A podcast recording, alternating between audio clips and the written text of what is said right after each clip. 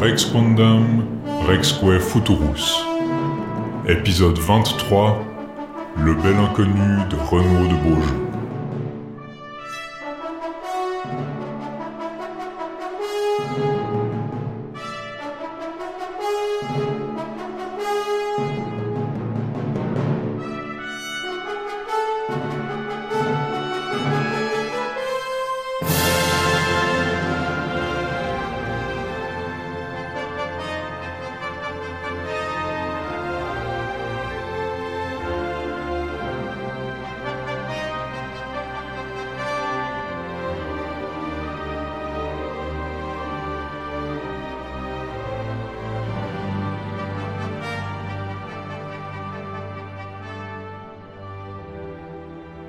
Bonjour à tous et bienvenue dans Rex Quandam Rexque Futurus. Bonjour Antoine. Bonjour Laïs. Aujourd'hui, pour ce 23e épisode de Rex Quandam Rexque Futurus, nous sommes en juin 2019. Nous allons aborder le bel inconnu ou lesbio desconnu d'un certain Renaud de Beaujeu, euh, qu'on va pouvoir vous présenter plus avant. C'est une euh, un roman de 6000 et quelques vers qui s'inscrit vraiment dans la lignée de chrétiens. On a beaucoup de choses qui s'inspirent beaucoup de chrétiens de Troyes, donc si vous voulez écouter nos trois épisodes sur les œuvres majeures de chrétiens de Troyes, on vous y invite.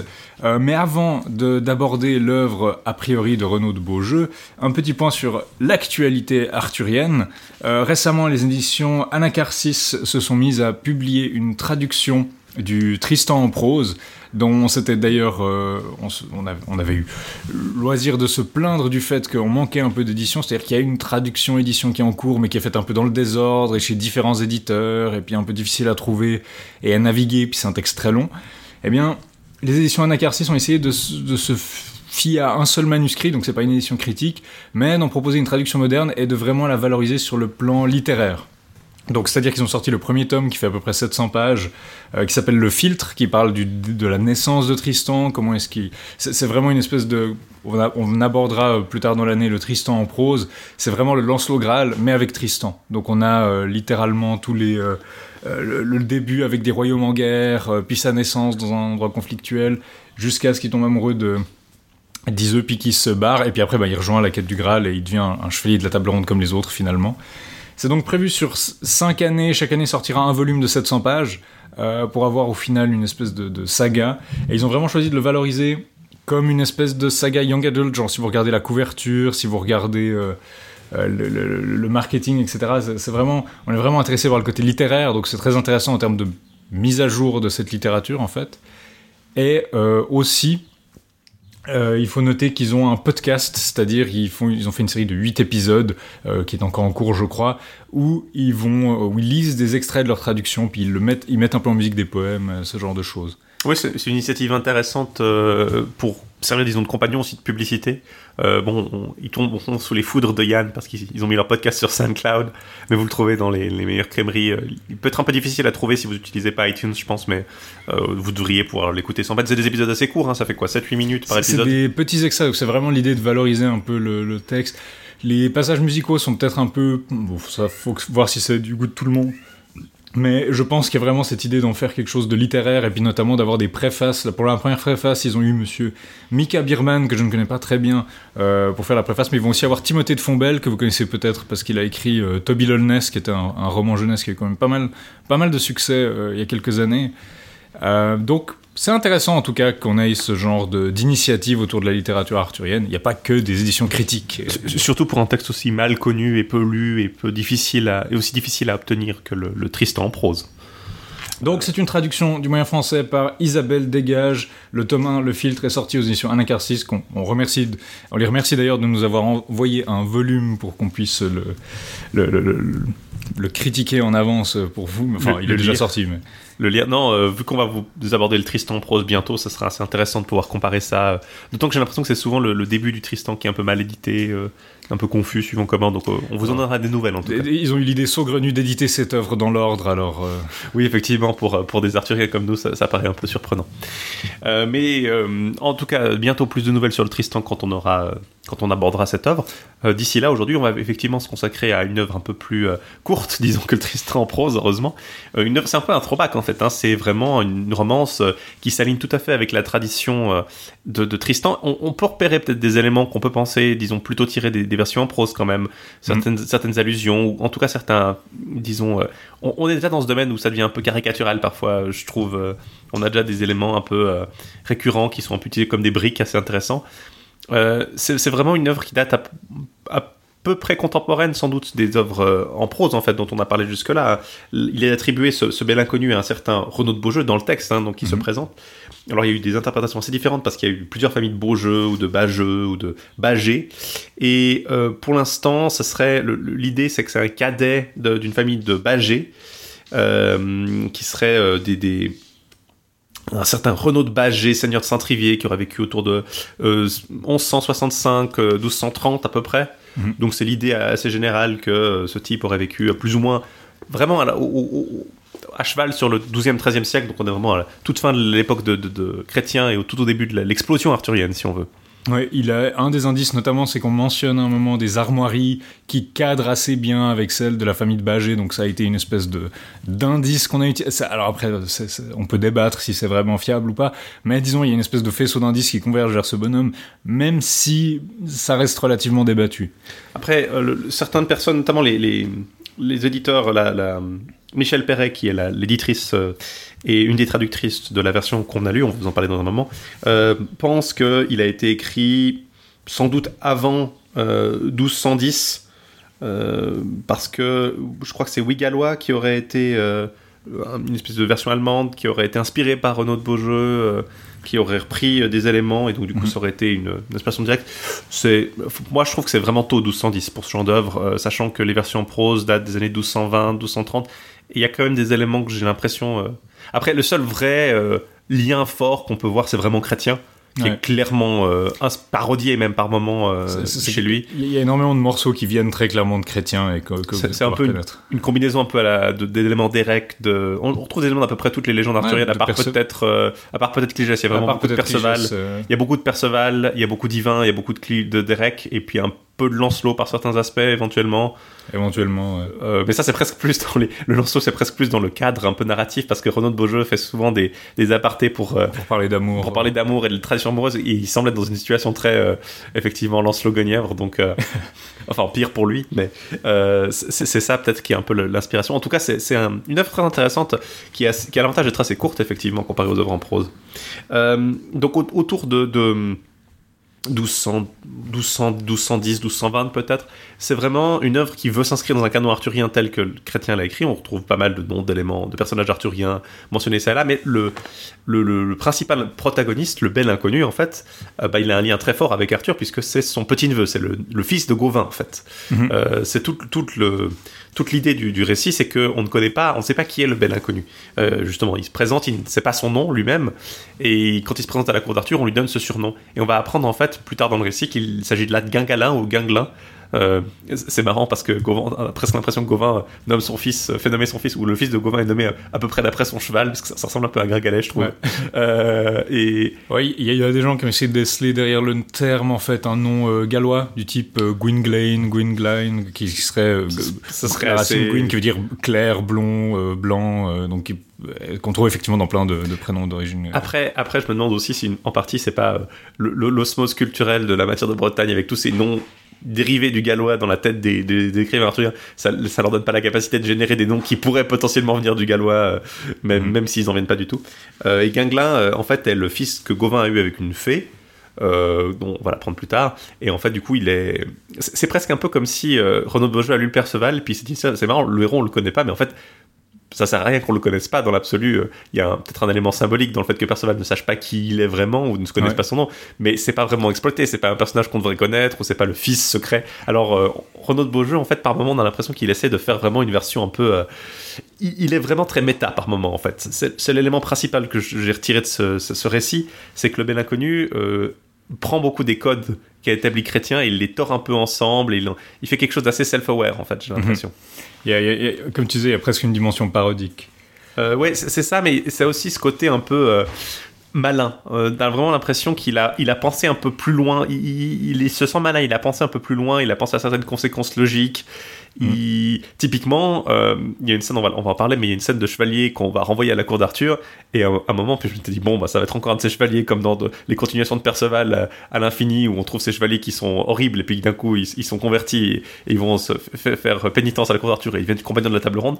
Mais il y a un chevalier dans, dans euh, Le Bel Inconnu qui, justement, ne fait pas ça. Enfin, on lui demande de faire ça, puis il le fait pas, immédiatement, en tout cas. Et j'avais trouvé l'aspect assez, assez rigolo et bien, bien pensé. Euh, après, effectivement, c'est un texte qui euh, a l'avantage aussi de se lire vite, même par rapport à Chrétien, je trouve. Mhm. Il, est, il est assez court, il est assez euh, excitant presque, il y a, il y a beaucoup d'éléments intéressants et il va un peu à l'encontre de certains éléments qu'on qu'on attendrait de voir dans certains aspects. Euh, Peut-être pour, pour l'aspect technique, euh, nous on a lu l'édition justement euh, des classiques champions, Mhm. présentée, publiée, annotée par Michel Perret pour l'édition et la traduction de Michel Perret avec Isabelle Weil. Je crois qu'ils avaient, elles avaient fait les deux cette traduction dans les années 90, publiée aux traductions champions, donc les traductions des classiques du Moyen Âge de champions. Et dans le début des années 2000, ils ont fait une version euh, avec le texte euh, en, en ancien français. euh. Oui, en, une- en 2003, dans les classiques du Moyen Âge, elle a été réimprimée.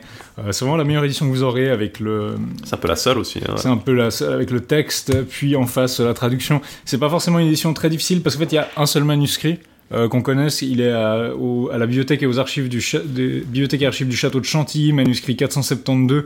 Je crois l'ancienne code c'était 626. Euh, en, en dehors de celui-ci, on sait que c'est pas un manuscrit unique parce qu'on a retrouvé des fragments euh, au musée historique euh, du centre de Limbourg, euh, au musée historique régional du centre de Limbourg à Maastricht, euh, en Hollande. Et ils ont été édités par Kees Busby en 2014 dans le journal de la Société arthurienne euh, internationale. Euh, euh, dans un article qui s'appelle New Fragments of Le Bel Inconnu. Euh, c'est vraiment des petits fragments. hein. C'est vraiment, on a un coin de page et on devine les vers et puis on peut voir que effectivement c'était pas la seule copie qui existait et puis euh, on a une tradition manuscrite un peu différente donc ça laisse penser qu'il y avait plus de copies, qu'il y avait plus que ces deux copies. Mais on a euh, que la copie, on a que basiquement comme manuscrit complet celui de Chantilly. Et il a des lacunes, c'est-à-dire qu'il y a des moments où on voit que la rime ne fonctionne pas, il y a des moments où on a l'impression qu'il manque un vers parce que le sens n'est pas complètement complet ou parce que donc c'est pas le meilleur manuscrit qu'on a, mais euh, donc l'édition justement l'édition de, de, de Perret et Weil met ça en évidence. Donc parfois vous avez des petits, euh, vous avez des trous, euh, des points de suspension entre crochets dans la traduction pour dire basiquement probablement qu'il manque un petit truc ici. Parfois, il y a même des vers qui ont été laissés blancs dans le manuscrit, donc qui semblent indiquer qu'il y a euh, que le, le, le, le trandi- le transcripteur était au courant qu'il y avait des trous euh, Ouais. sur cet aspect. Peut-être c'était de la censure. Euh, faut dire aussi que ouais, effectivement, le fait qu'il y a un seul manuscrit, ça se voit effectivement dans l'édition. euh, bah, on, on le constate, il y a eu une édition de J. Perry Williams euh, pour une thèse de doctorat euh, aux universités de Paris et d'Oxford en 1915. Après, il y a eu des traductions, euh, une, version de, cette thèse de doctorat qui a été éditée de nouveau chez Champion, probablement perfectionnée depuis 1929, et c'était l'édition de référence jusqu'en ben, la dernière réimpression c'est de 91 et juste après bah, il y a eu la traduction de, de Weil et, et Perret qui ont ensuite fait leur propre édition pour la version de 2003 sont au bout d'un moment on se disait ouais, une, une édition de 1929 Ouais. pas allemande, ça mérite d'être, ça mérite d'être, euh, d'être fait. Euh, faut savoir qu'il est aussi édité en anglais avec une, une traduction dans un volume qui s'appelle Le Bel Inconnu, Libio Desconus, The Fair Unknown. Euh, donc ça c'est à la Garland Library of Medieval Literature. Euh, ça c'est si vous voulez la version anglaise, que vous n'arrivez pas à mettre la main sur la version champion parce que vous vivez sur la lune ou quelque chose comme ça. Euh, mais il faut dire aussi que on sait que la traduction du Bel Inconnu était beaucoup plus importante que simplement ce manuscrit-là, puisqu'il a eu des traductions dans d'autres langues, et notamment en anglais, où il y a une version qui s'appelle Libios Desconus, qui est une romance du XIVe siècle, qui euh, est une adaptation assez directe du Bel Inconnu de Renaud de Beaujeu, mais avec quand même de, de substantielles différences qui laissent à penser qu'il y avait probablement un intermédiaire entre les deux, Euh, notamment la version anglaise. euh, alors peut-être que l'intermédiaire, c'est simplement la version anglaise qui a adapté très largement et qu'il n'y a pas de, de, de pont, mais mais- il semble vraisemblable qu'il y ait au minimum eu beaucoup d'autres manuscrits entre les deux. Et la version anglaise, ce qui est intéressant, c'est qu'elle est beaucoup plus directement inspirée de Perceval, notamment. Le début de la version anglaise, c'est quasiment une copie de suite Perceval. Vous allez voir, la version qu'on a fait des, est assez allusive à Perceval, mais sans être trop directement, euh, clairement une copie. Là, la version anglaise, c'est- euh, euh, c'est simple, c'est vraiment un free for all, c'est vraiment décalqué, avec la seule différence que euh, y a après l'histoire est, très simplifiée par rapport au, au Bel Inconnu de, Renaud de Beaujeu. Il y a tout, tout, ce qui fait, je trouve, le seul, l'intérêt de l'histoire chez Renaud de Beaujeu, c'est vraiment la, relation amoureuse que, que, le protagoniste va entretenir avec deux, deux, femmes différentes. Et ça, c'est complètement évacué. Euh, il y a, la, temporalité est tout à fait différente dans l'Ibos Esconnu. On en reparlera quand on, on y reviendra dans le texte, je pense. Euh, d'ailleurs, je vais en profiter pour vous présenter très brièvement, une petite minute, euh, globalement l'histoire. Vous avez un jeune homme euh, beau mais inconnu, justement, comme son nom va bientôt l'indiquer, qui arrive à la cour d'Arthur et qui, comme d'habitude, demande à Arthur de lui accorder une faveur, ce qu'Arthur accepte. mais la faveur qu'il va demander, c'est que quand une jeune femme nommée Ellie vient demander de l'aide, qu'un vaillant chevalier vienne sauver sa maîtresse qui est en détresse, euh, il demande la faveur à Arthur de pouvoir se proposer pour aller l'aider, alors que tout le monde lui dit mais non vous êtes trop jeune, restez avec nous, c'est trop dangereux pour vous, etc. Il suit Ellie qui n'est pas très, qui a pas vraiment confiance dans ses talents de chevalier et qui doute beaucoup de ses prouesses, mais malgré ça il l'accompagne. Il réussit à la à vaincre le, gardien Blioblieris du guet périlleux. Il vainc deux géants qui avaient kidnappé une femme pour la, la violer puis la manger. Euh, il combat trois acolytes du guet périlleux, puis un chasseur. Euh, dont, avait, dont, ils vont voler le chien d'ailleurs, on vous racontera ça, puis un tournoi de l'épervier qui fait penser à Eric. Plein d'aventures se succèdent jusqu'à ce qu'il arrive à l'île d'Or, où il doit battre de nouveau un gardien qui a tué 143 chevaliers avant lui, mais il peut accéder à cette île où on a une femme qui est douée des arts de la magie, euh, qui est euh, la, belle au blanc chemin. Donc vous, avez, vous allez voir que les, différentes femmes de, qui, a l'air d'avoir des caractéristiques assez proches de la mère du bel inconnu tel qu'on la verra après, c'est un, roman très freudien. Euh, mais elle veut le garder comme son épouse. C'est-à-dire, voilà, vous m'avez libéré, euh, je vais vous épouser. Il y a Ellie qui lui dit, bon, ben, on va se faire la, maille pendant la nuit. Ils réussissent à s'enfuir, puis ils vont finalement sauver la, maîtresse de Ellie d'un enchantement dont elle était prisonnière. Elle était transformée en une espèce de, serpent ou de dragon. Euh, mais ils arrivent à la libérer de cela. Mais apparemment, le bel inconnu n'a pas vraiment envie de de, de, de, rester avec elle. De rester avec cette princesse qu'il a libérée parce qu'il est encore en amoureux de la, de la belle au blanche main. Les, les, noms des deux femmes, c'est la belle au blanche main et la, dame aux cheveux d'or. Mhm. Et en fait, ça semble être un calque inversé des, des, des deux Iseux, en fait, de, du, Tristan, de, Tristan et Iseux. On, a le, on avait Iseux au blanche main et Iseux la blonde. Bah là, c'est un peu l'inverse, en fait. C'est il est amoureux et perdu de la, la dame au blanche main, alors que la, la, enfin, la dame blonde, c'est la, au contraire celle avec qui il va finir euh, et être légitimement marié. Et donc, euh, alors qu'il se, repose après avoir libéré la, princesse, elle lui dit bon, je vais vous épouser. Puis il, essaie de gagner du temps, donc il l'envoie basiquement à la cour d'Arthur pour dire ah mais si Arthur veut pas, je veux pas. Il retourne auprès de la, Belle aux blanches mains, qui d'ailleurs entre temps lui a appris qu'il était le meilleur chevalier du monde après Gauvin, que Gauvin était son père et qu'il l'avait engendré avec sa mère, la fée Blanchemal. Donc vous avez, il sort avec une fée aux blanches mains et on apprend que sa mère s'appelle Blanchemal. Donc vous êtes vraiment très proche dans les deux personnages féeriques euh, de ce côté-là. Euh, la dame d'ailleurs s'appelle la blonde esmérée, donc la, dame aux, cheveux d'or. Et puis euh, c'est vraiment, en fait, c'est très ivanien la fin parce qu'il va être euh, attiré à la cour d'Arthur par un tournoi. C'est ça, il y a un tournoi qui est organisé par euh, Tristan d'ailleurs et par le, roux de Montesclair qui, où il veut y aller et puis en fait la dame au blanchement se rend compte qu'il va être infidèle ou en tout cas inconstant. Et puis, euh, alors qu'il a décidé en son cœur d'aller au tournoi, le lendemain, il se réveille hors du château et euh, il a été complètement abandonné par la dame au blanchemin. Et du coup, il retourne à la cour d'Arthur et puis il épouse l'autre princesse qu'il avait libérée. Un peu comme un prix de consolation. Enfin, c'est un peu, c'est assez bizarre parce que tout le long du récit, il a pas l'air de vouloir finir avec elle ou de se marier avec elle. Et puis à la fin, il le fait quand même. Donc il y, a un côté très je sais pas, peut-être pas forcément amer, mais disons assez ironique dans l'espèce de, de, triangle amoureux. Il y a un côté un peu Marie de France aussi, parce qu'il y a des implications un peu que la dame, la dame aux blanches mains, elle est un peu, bah, c'est une fée plus, plus ou moins, elle a un côté vraiment très féerique, un peu étrange, et, il y a ce côté un peu surnaturel. Euh, comme quoi bah, finalement il peut pas rester dans l'autre monde et euh, même si finalement c'est quand même relativement pratique hein, euh, mm. on a c'est pas que le château disparaît par magie autour de lui c'est que l'implication c'est clairement que il s'est endormi et puis du coup ils l'ont transporté dans le château avec, son équipement et tout euh, ce qui est vous allez le voir les particularités du récit c'est qu'il est quand même très self-aware il y a pas mal d'allusions qui semblent être assez pointues les personnages ont des interactions qui sont pas forcément toujours très stéréotypées notamment les l'écuyer du, du, jeune homme qui le suit tout au long qui s'appelle Robert qui est un personnage fantastique Ouais, c'est- Euh, c'est le, c'est le- le prédécesseur de Sancho, euh, du Sancho de Sancho Panza, un peu un côté comme ça, ça m'a fait, ça m'a fait beaucoup penser à Galavant en fait, euh, Ouais. tout le récit. Euh, et puis euh, même Ellie, la, la demoiselle qui sert la, la dame au blanche-main, qui a un côté très lunette au début, qui fait, qui, qui est très sceptique par rapport à, à- à- au bel inconnu. J'ai- Euh, J'aime beaucoup le personnage du nain qui accompagne Ellie. oui, parce qui- qu'il est, c'est une inversion aussi, on va le C'est voir. une inversion, c'est pas le nain fourbe, méchant et puis euh, dégoûtant et puis euh, vicieux, c'est un nain euh, très courtois, bien habillé, très beau. euh. C'est, c'est- ouais, il y a, il y a ce côté vraiment subversif chez, euh, on va le voir chez, chez, chez Renaud de Beaujeu. Enfin, voilà, pour le, le- le récit dans son ensemble, vous allez le voir, c'est, c'est un peu plus, euh, c'est un peu plus tordu en fait quand on, quand on le lit directement.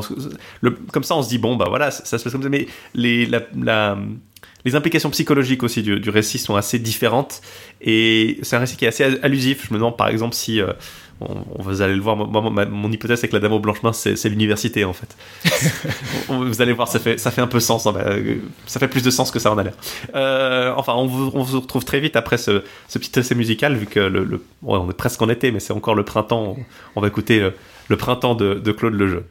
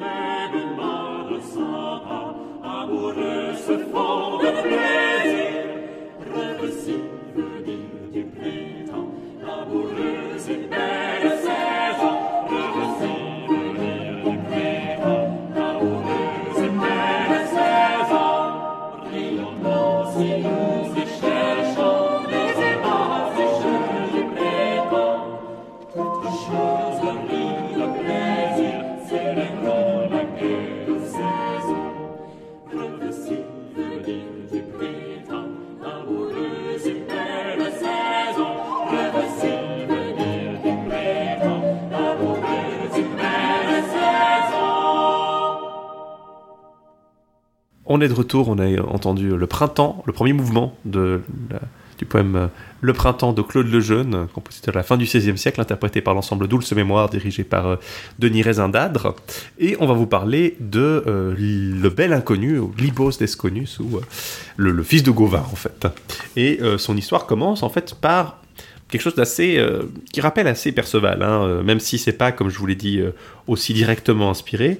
Euh, on arrive directement à la cour d'Arthur après une brève introduction tout de même euh, où Renaud de Beaujeu, l'auteur du, enfin la personne qui est présentée comme l'auteur du, poème, euh, nous dédie en fait ce poème à celle qui le tient en son pouvoir. Son, celle qui lui a déjà inspiré une chanson. Effectivement, il y a une chanson de Renaud de Beaujeu qu'on connaît, qui lui est attribuée aussi. Et elle, il va réaliser donc un, un récit d'après un beau conte d'aventure. Donc il, il dit avoir une source déjà.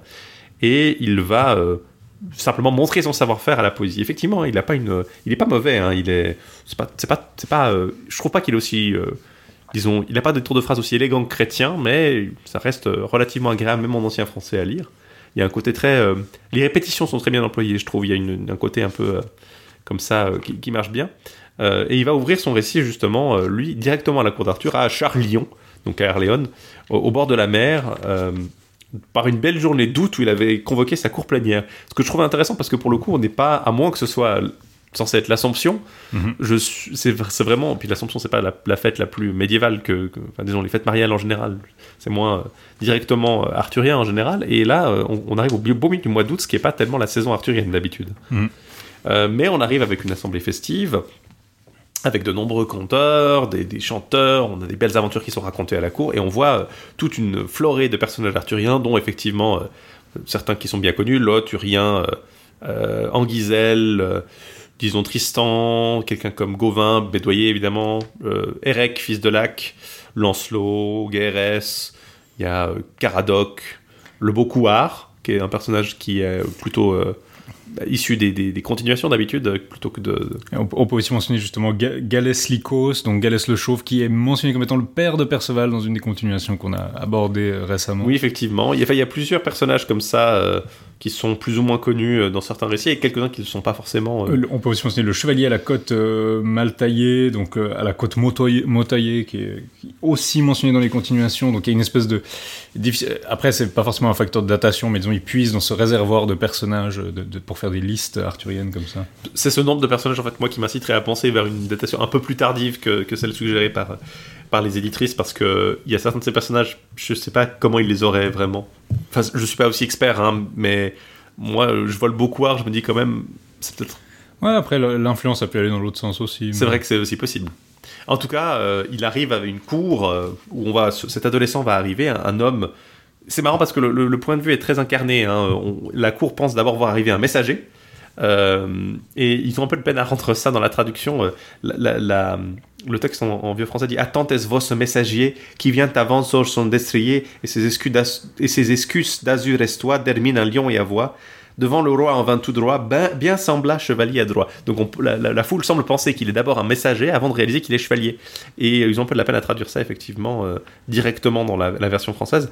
Mais euh, la cour semble vraiment très impressionnée par ce beau jeune homme tout en armes qui va être, qui se voir accorder un don pour le, depuis le roi et euh, qui va se faire revêtir d'un luxueux manteau par Gauvin. Euh, Gauvin qui a d'abord plus d'habitude plus l'habitude de se faire revêtir de beaux manteaux par des jeunes dames dans les châteaux. Il arrive là il, joue un peu le rôle inverse. Euh, et on, met l'emphase vraiment sur, le fait qu'il est un, beau jeune homme sur le fait que Gauvin le fait s'asseoir à côté parce que il est un homme de grande courtoisie et il, le fait manger dans sa compagnie. Donc il devient littéralement son, commensal dans, dès l'ouverture en fait.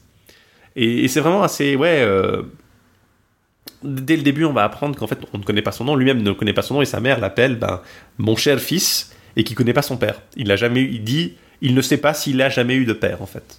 Euh, Donc dès le début, cette ambiguïté un peu est, est- est semée là. Donc la, la mère l'appelle Bielfield, donc euh, beau, beau-fils, comme comme comme comme c'était le cas de Perceval. Donc là, on a déjà plusieurs ingrédients assez assez proches de, de son histoire. Et du coup, Arthur euh, suggère que bah, ses barons l'appellent Libios Desconius, donc le, le bel inconnu. Euh, et on va arriver euh, sur ces entrefaites vraiment à. C'est vraiment très expéditif, hein, c'est intéressant, il n'y a pas beaucoup de, détails autres que ça. Il va voir arriver une belle jeune fille qui est très belle. Euh, c'est vraiment le, crescendo des beautés hein, dans Le Bel Inconnu. Toutes les filles sont plus belles les unes que les autres. Et la plus belle d'entre tous, c'est la dame au. Euh, la, plus belle est, vêtue. luxueusement vêtue de soie, son visage à la blancheur des fleurs d'été, son teint la couleur de la rose, aux yeux clairs, bouche rieuse, mains blanches, cheveux blonds d'une beauté incomparable, diadème d'or. Elle chevauche un merveilleux chevalier et elle avait un, elle a surtout un nain avec elle, comme on vous l'a dit, c'est un nain euh, non sot et vulgaire, mais un nain courtois et bien élevé, bien fait et beau, sans autre défaut que sa petite taille, vêtu d'une robe de drap fourrée de petits gris. Un nain très élégant, aux vêtements coupés à la taille. Quel joli personnage Euh, Et euh, vraiment, ce, ça va être un élément récurrent, le nain. Contrairement à Chrétien, où les nains sont vraiment euh, des personnages euh, un peu fourbes, sournois, là c'est vraiment euh, le personnage positif par excellence. C'est Mhm. c'est presque un peu comme s'il avait voulu prendre le cliché bah, de, la, de la jeune dame avec son, son nain et au lieu de l'inverser, et vraiment de l'inverser par rapport à. pour se démarquer peut-être. Bon, s'il avait vraiment versé, la dame serait moche aussi, mais Effectivement. Non, elle va, elle va demander une faveur aussi à Arthur. Elle va lui demander, au nom de la fille du roi Gringras, qui est donc le roi du pays de Galles, euh, de lui envoyer un chevalier, le meilleur chevalier, pour qu'il arrache à ses mots et accomplisse l'épreuve du. Alors, la traduction, c'est le, cruel baiser, mais en fait, c'est le fier baissier dans le, la version française, donc quelque chose comme baiser sauvage, mais les traductrices sont là, non, mais ça peut pas être baiser sauvage. Et franchement, le baiser sauvage, ce serait pas justement. Je trouve que quand on, on sait ce qui se passe vraiment dans cette épreuve, c'est pas. Le cruel baiser, je trouve que c'est un peu. Ouais, c'est un peu. Pas la meilleure description. hein. C'est difficile de traduire la, la nuance de fier dans ce contexte-là, mais basiquement ce qu'elle dit, c'est que baiser sauvage, ça prête un peu à rire pour un lecteur moderne, et puis on se dit, ouh, c'est un peu du, c'est un peu olé olé, et puis oh. Mais en fait, c'est pas vraiment ça le, le sous-entendu, donc elles ont préféré cruel baiser. Ouais, mais oui, mais du coup, je trouve qu'il a encore. Ça, ça met des fausses attentes en fait. Le fier baiser, c'est vraiment un côté un peu. euh, qui n'est pas nécessairement néfaste comme cruel baiser, là, tout à fait. Ouais. Euh, ce qui est un peu. Vous allez voir ce que c'est ce, ce cruel baiser en tout cas plus tard. Euh, et elle lui demande un chevalier vraiment très très vaillant. Euh, et en fait, c'est le, bel inconnu qui va réclamer le droit d'y aller. Et ce que va l'accepter le roi après quelques négociations. Et il va même lui accorder le fait que il va lui donner une place à la table ronde. Et en fait, Ellie, la, demoiselle, est extrêmement opposée à l'idée. Elle trouve qu'il est trop jeune, pas trop vert, pas assez hardi. Elle demande un chevalier beaucoup plus hardi, beaucoup plus compétent. Et elle va vraiment bouder. Et maudire la table ronde euh, d'avoir envoyé avec lui ce, chevalier parce qu'Arthur lui dit non bah voilà il veut y aller il ira euh, pas de choix quoi. C'est vraiment assez euh, assez assez elle est vraiment très très sceptique par rapport au bel inconnu alors qu'on va voir le nain lui est beaucoup plus euh, ouvert d'esprit euh, le nain dont on nous dit non même si ça je sais pas s'il aura beaucoup d'utilité il s'appelle Tido Galin donc c'est déjà un signe que le nain est un peu plus positif il est, il est nommé Mais donc toute cette équipe va partir. Ils sont d'ailleurs accompagnés par un autre personnage qui est Robert, le l'écuyer du, du bel inconnu. Je pense que a priori il l'accompagnait déjà là parce qu'ils ils se connaissent, mais Euh, ouais, c'est c'est un écuyer. Je crois que c'est un écuyer à Gauvin parce qu'on lui dit Gauvin lui lui baille un escuyer. Donc c'est vraiment. un ah, voilà, écuyer. il, Alors, il le rejoint à ce moment-là. donc. Déjà, je trouve intéressant qu'il s'appelle Robert, qui est pas le nom le plus. Ça, ça, ça a un petit, co- ça a un petit côté, dans les, ça a un petit côté comme Sam dans Le Seigneur des Anneaux, où c'est le seul mec qui a un nom normal euh, rétrospectivement. Ouais, bah Pi- Pipin aussi techniquement. Ouais, bon, euh, Ouais, Pip, c'est pas- c'est peut-être plus grand, mais oui, effectivement, ça fait vraiment le, le côté euh, les, les noms ancestraux de Tido, Galin, Blanchemal, Galien, Blanchemal, Guinglin, Gauvin, Guinglin et puis Robert. Robert. Le, le Robert, le Robre. Non, il a, il a, c'est vraiment un côté. Je pense que c'est vraiment fait exprès. Hein, c'est vraiment le côté. Voilà, c'est un écuyer. euh, Il a va un nom peu- commun. Après, c'est intéressant parce que la perspective des, des traductrices semble être que, selon elle, il a un côté un peu. Il est plein de bon sens et de vivacité, puis elles, elles vont lui donner un côté euh, le bon paysan. euh, Ouais. alors que si c'est un écuyer, en principe, il devrait quand même être relativement de bonne famille, quoi. Ouais, ce qui est, et ce qui est pas impliqué directement par Robert, qui est vraiment un nom. euh, c'est vraiment pas. un- c'est un- déjà, c'est un nom, c'est un nom assez. C'est clairement un nom euh, franc, enfin normand. euh, c'est un nom euh, qui, qui détonne par rapport aux autres chevaliers. Donc effectivement, on peut penser qu'il y a l'idée d'en faire un personnage un peu différent. à part- à part. Et Il y a peut-être aussi le côté où l'auteur met un peu un personnage pour son public qui est pas forcément justement le public de ses romans et pas forcément la haute noblesse, mais ça peut être justement des gens qui vont plus facilement s'identifier avec l'écuyer ou le. Mais ça se trouve, c'est pour faire plaisir à son petit cousin Robert. J'ai envie de dire, c'est un peu comme les premiers. Les premiers Captain America où t'as t'as- Captain America où bah, c'est les soldats qui lisent ça et qui s'identifient avec et puis t'as euh, Bucky qui est euh, les enfants qui lisent ça aux États-Unis peuvent s'identifier avec Bucky donc t'as Ouais, le un peu côté un peu Robin ou, ou euh, Bucky avec- l'acolyte. C'est- ah, c'est- l'archétype de Robin en fait. Pas des Robin, Robert. Robin. Bah Robin, hein, ça vient de Mais à propos Robert. d'archétype, on disait justement qu'il ressemblait un peu à Sancho, puis là, ce côté un peu écuyer qui va être un peu plein de non-sens, mais aussi très direct, genre Oh, non, monsieur, nous n'avons pas de temps à perdre, euh, des, des ennemis vous fondent dessus, vite euh, Et puis. euh, Vous, ne- vous ne pouvez pas le supporter, monsieur, monsieur Libo.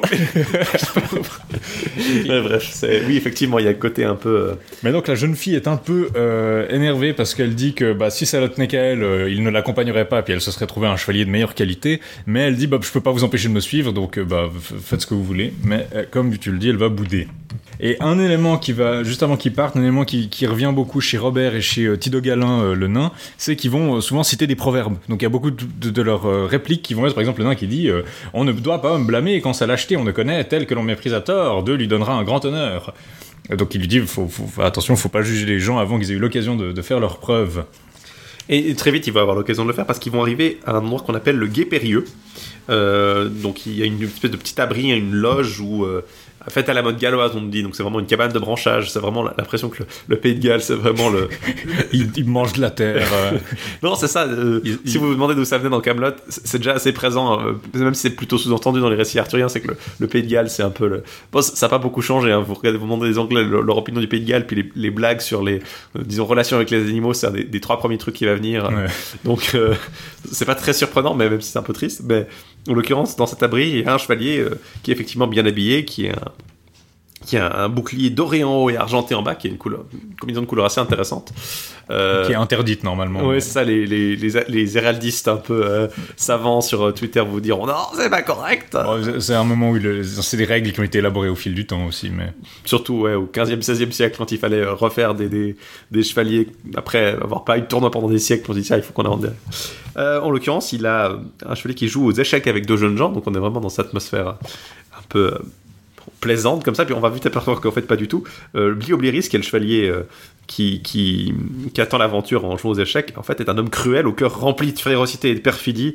Personne n'avait jamais vu de chevalier plus redoutable, puis quand il voit arriver le petit équipage, il demande à ces jeunes hommes, qui sont ses, ses écuyers en quelque sorte, de l'armer et de se préparer. euh, et on va nous décrire donc son armement assez en détail, et il va mettre au défi, euh, il va mettre au défi le bel inconnu de le battre pour pouvoir passer de, de l'autre côté en fait. Donc le guet périlleux là c'est vraiment euh, très littéral, hein. c'est un chevalier, c'est pas une, euh, c'est pas un, un pont de l'épée ou c'est pas un guet euh, On- sournois, c'est vraiment. euh, je, je crois qu'on va pas tant explorer les motivations de Blioblieris, alors que souvent c'est je fais ça parce que madame m'a demandé de le faire, et- ce qui était souvent Ouais. le cas dans le personnel en prose et compagnie.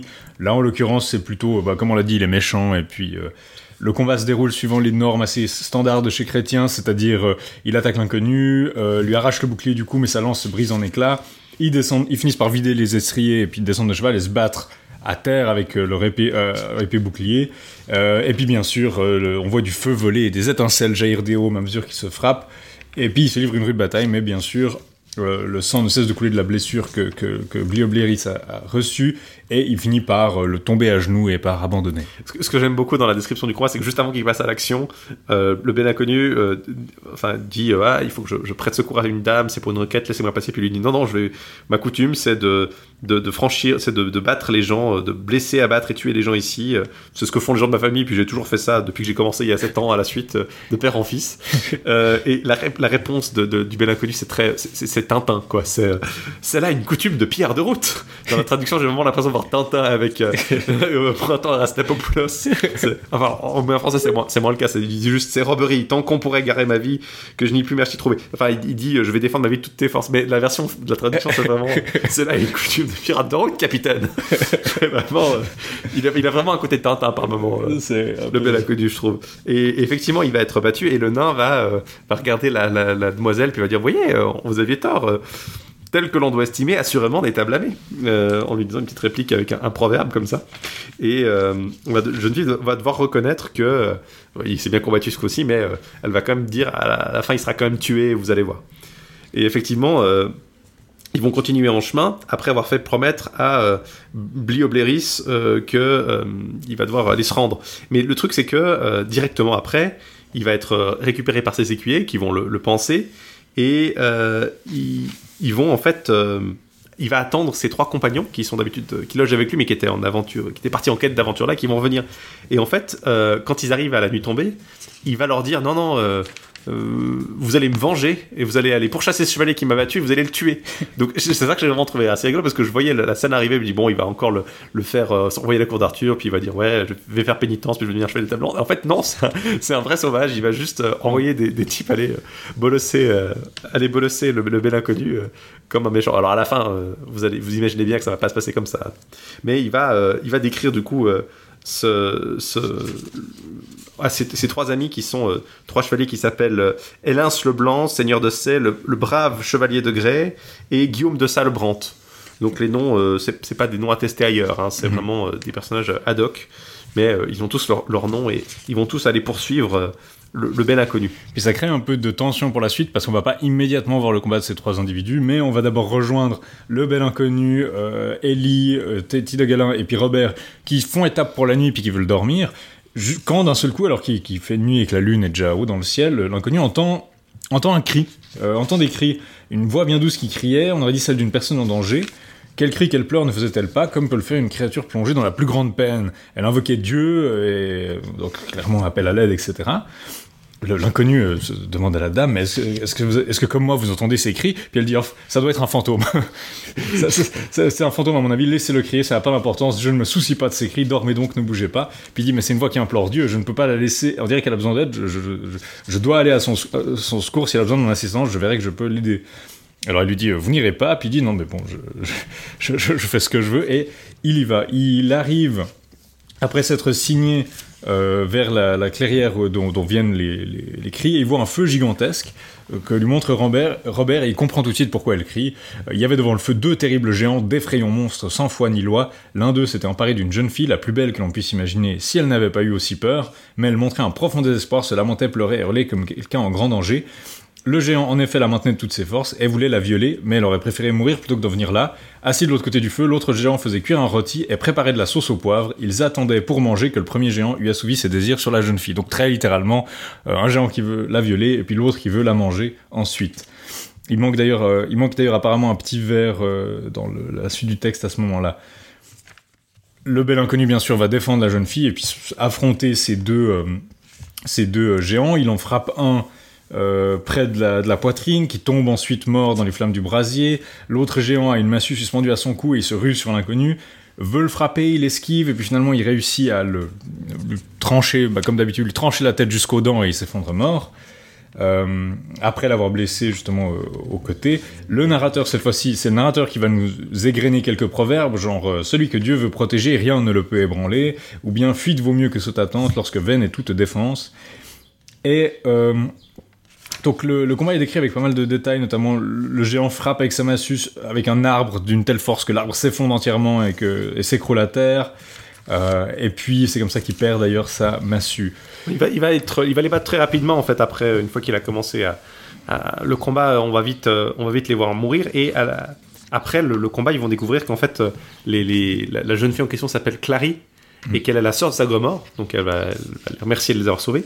Et, et en fait, il, Ellie lui avait dit auparavant que c'était des géants qui, qui avaient dévasté toute la région et ils avaient effectivement volé euh, plein de nourriture en fait dans la région et dans une caverne, euh, dans la caverne des géants. Donc ça me rappelle un peu la caverne des trolls dans, dans, dans Bilbo le Hobbit. En Mais fait. cette scène, elle fait très Bilbo, donc les, les, les géants qui sont au coin du feu et qui se préparent à manger quelqu'un en faisant de la sauce au poivre, et puis on les bat, puis on finit par trouver leur, euh, leur cache où ils ont... euh, Bon là c'est pas des armes, hein, c'est 30 pains, des nappes blanches, des coupes, des jambons salés, des volailles bien grasses préparées et rôties à l'avance, du bon vin.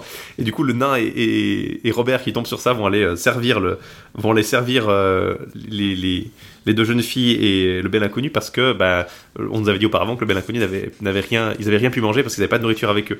Euh, ce, qui, ce qui est un peu curieux quoi, ils se baladent sans prendre de nourriture euh, à travers la, la campagne. Je pense qu'ils devaient devaient compter sur des, des, une hospitalité un peu euh, de, de du réseau de Vavasseurs évidemment très serré que, qui, qui est entretenu à la- par Arthur. Je, crois que ça souligne aussi un peu la cruauté des géants, c'est-à-dire qu'ils veulent manger cette fille, mais ils ont déjà des stocks de nourriture assez énormes, donc euh, ils veulent la manger même pas par, par faim ou par manque de nourriture, mais vraiment par, parce qu'ils sont affreusement cruels.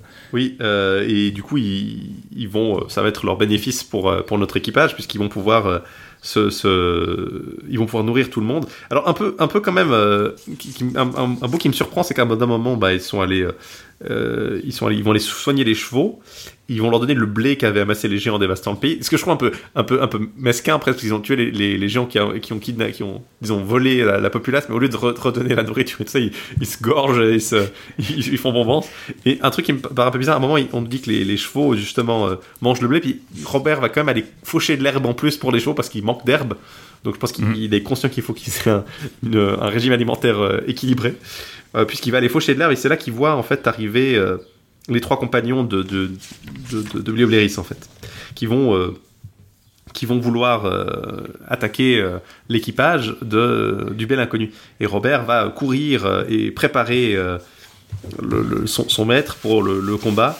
Et euh, il va vraiment être euh, très très pressant hein, avec, euh, auprès de, de- du bel inconnu. Il va être très.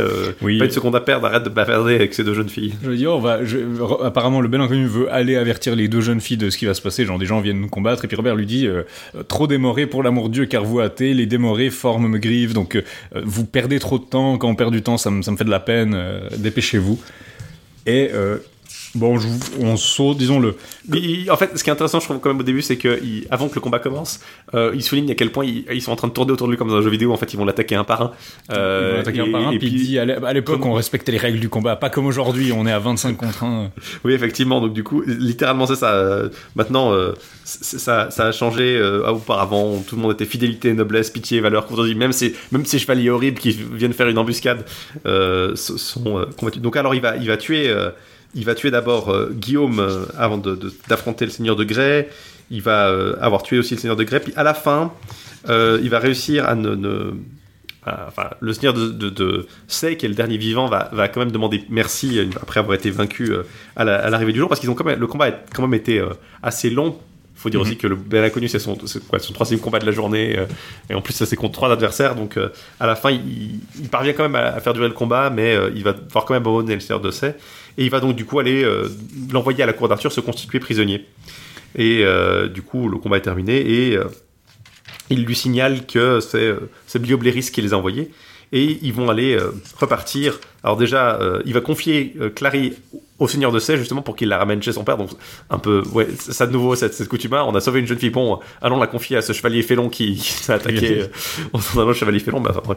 Et euh, ils vont envoyer du coup euh, Clary avec lui et vont aller euh, parcourir leur aventure euh, vers la, la cité en ruine dont bon c'est un peu cette côté Tergast hein, dont la, la reine a envoyé Lee pour les, la secourir en fait. Je mentionnerai aussi que bah, justement le combat dure jusqu'au lever du jour, donc le bel inconnu a pas beaucoup dormi du coup entre les géants qui le réveillent au milieu de la nuit, puis ceux-là qui viennent euh, faire euh, trois combats successifs. Aussi mentionner qu'à la base euh, le bel inconnu n'est pas équipé, c'est pour ça justement que Robert le presse parce qu'il a pas son armure sur lui. Juste après le combat contre les géants, il lui avait enlevé sa côte de maille et compagnie, Euh, et du coup c'est pour ça qu'il le presse. Et puis finalement, c'est trop tard, ils sont entourés par ces trois, et puis il y a Ellie qui intercède justement et qui dit euh, laissez-lui au moins le temps de mettre son armure, et puis ils disent oui effectivement euh, de toute façon on va le battre, on est à 3 contre 1, alors laissons-lui le temps de mettre son armure. Et donc c'est des, bandits qui sont quand même relativement honorables en termes de Oui, effectivement. Alors, avec du combat. et c'est là qu'on a une, une interruption dans le récit d'ailleurs parce que on a de nouveau une, des- une- un passage où euh, Renaud de Beaujeu chante ses, ses malheurs amoureux. Euh, il y en a régulièrement dans, le- récit. Là, il se plaint que bah voilà, ce serait malheureux en fait que les dames risquent à, perdre leur mari et l'affection de leurs amis juste pour l'amour d'un homme et que ils sont condamnés à être euh, amoureux de dames qui peuvent pas être leurs amantes. Enfin, il y, a- vraiment un côté très euh, sa- sad boy quand tu lis ça. J'ai l'impression. C'est en l'occurrence une, une, une locution directement au lecteur où il parle du proverbe qui est utilisé par certains euh, péché naît de femme trahir. Autrement dit, ce n'est pas un péché de trahir une femme. Et il dit comme il mente cela parce que trahir une femme c'est grave. Autrement dit, autrement dit, il dit. Bah, c'est grave aussi parce que dans une, dans une relation amoureuse, normalement, euh, si vous êtes euh, dans, dans l'amour courtois, la femme dont vous êtes amoureux, elle a un mari normalement. C'est ça, il Donc, dit. Elle prend des risques pour vous, puis vous, vous la trahissez. C'est ça, il dit que, que Dieu veut nous en garder. Pour vous, elle perdrait tous ses amis, l'affection de son mari, et quand vous auriez obtenu d'elle la satisfaction de votre désir, vous la trahiriez. Malheur à ceux qui agissent toujours ainsi. Donc, il y a l'idée justement que la, la relation courtoise est quand même asymétrique et qu'il faut euh, une part de loyauté de la part euh, des amants. Il dit Je préfère me conduire maladroitement et ne pas être déloyal envers mon amante. D'ailleurs, il, dit après, euh, oui, bon, je l'appelle mon amante, mais en fait, elle me méprise, je ne suis rien pour elle. Euh, c'est vraiment, euh, c'est vraiment trop dire que ça. C'est vraiment ce côté un peu, ouais, tragique un peu presque dans, ce qui est décrit de cette relation amoureuse, qui est tout à fait contraire à ce qu'on va voir du côté de, du bel inconnu dans toutes les femmes tombent instantanément amoureuses. À part peut-être Ellie qui est un peu sceptique. Il va continuer donc, il va euh, voir arriver un, grand cerf de 16 andouillés poursuivi par des chiens. Et il y a un, de ces chiens, euh, un, petit chien, un petit braque, avec des oreilles euh, noires et mais lui-même blanc, très très joli, très mignon. Et en fait, il a une épine dans la patte et la jeune fille va le, va le, le saisir, lui enlever l'épine, puis il va le le kidnapper en fait. Elle va le mettre dans un repli de son manteau et parce qu'elle veut le prendre pour le donner à sa maîtresse. Et du coup, il y a un chevalier qui arrive, euh, même s'il est habillé en chasseur, c'est clairement un chevalier, et il va lui demander de lui rendre son chien, ce qui est finalement assez légitime. Et elle va, elle va bouder et lui dire non, non, euh, poursuivez son chien, euh, poursu- poursuivez ce cerf, après tout, vous êtes en train de le perdre, laissez-moi le chien. Et il va se battre du coup avec, il va vouloir se battre avec, avec le bel inconnu, mais il va donc du coup devoir les laisser parce qu'il est habillé en chasseur, il va, il va à son château pour chercher son équipement, et il va du coup retourner poursuivre euh, le bel inconnu, euh, Ellie et, et le nain. Euh, il va vraiment, ils vont de nouveau se combattre et il va être, il va être vaincu de nouveau. Et il va de nouveau aller se constituer prisonnier à la cour d'Arthur et on va apprendre qu'il s'appelle l'orgueilleux de la lande en fait. Mhm. Donc c'est une allusion effectivement de nouveau à, à Eric et, et à Perceval, ou surtout à Perceval où on le voit dedans en fait. Mais donc c'est un épisode où Ellie vole un, chien. Il y a l'idée qu'il a une épine dans la patte et qu'elle l'aide à enlever cette épine alors que son maître apparemment n'avait pas grand chose à fiche. Mais au-delà de ça, ouais, elle, elle kidnappe un chien et puis euh, elle veut pas le rendre et puis le bel inconnu lui dit justement s'il vous plaît rendez ce, ce justement le, le, le, chasseur lui, lui dit elle a pris ce chien que parce qu'elle est disons euh, assurée de par votre votre escorte donc euh, s'il vous plaît demandez-lui de me rendre mon chien. Il essaye mais elle ne veut pas et donc elle le garde. Et en ce faisant, ils arrivent vers une ville où ils trouvent une très belle jeune fille qui en pleure parce que son, son ami a été tué. Et en fait, elle leur apprend que dans cette ville, il y a, une, il y a un épervier qui est euh, attaché sur un poteau et euh, les chevaliers peuvent, euh, peuvent venir, demander, disons, Briguer l'épervier pour leur dame si leur dame est la plus jolie. Et le seigneur du lieu arrive avec sa dame qui est en fait très laide et il dit non, non, c'est elle la plus belle, puis il les tue. Et en fait, évidemment, alors vous imaginez, le bel inconnu va battre ce, ce chevalier et, et va le donner, va donner l'épervier à cette euh, Margerie. Et effectivement, ils vont battre le, le seigneur du lieu. Et ce que je trouve rigolo dans cet épisode-là, en fait, c'est pas, c'est pas tellement l'épisode en lui-même qui est assez inspiré d'Erec, c'est vraiment, euh, et en fait, ce, ce chevalier d'ailleurs, c'est Giflet. C'est Giflet, fils de dos. ouais. le futur Giflet de la cour d'Arthur. Euh, ce que je trouve très très drôle dans cet épisode, c'est les réactions du public. Parce que c'est un des rares épisodes où on voit vraiment beaucoup le, le- le- la foule, en fait. euh, Mhm. Enfin, dans la- j'entends dans tout le, récit, on voit la foule interagir souvent avec les gens. euh, ils font des commentaires. euh, vous allez voir, il y a un autre épisode après, assez, assez similaire après. Mais là, on, on- les, les chevaliers sont.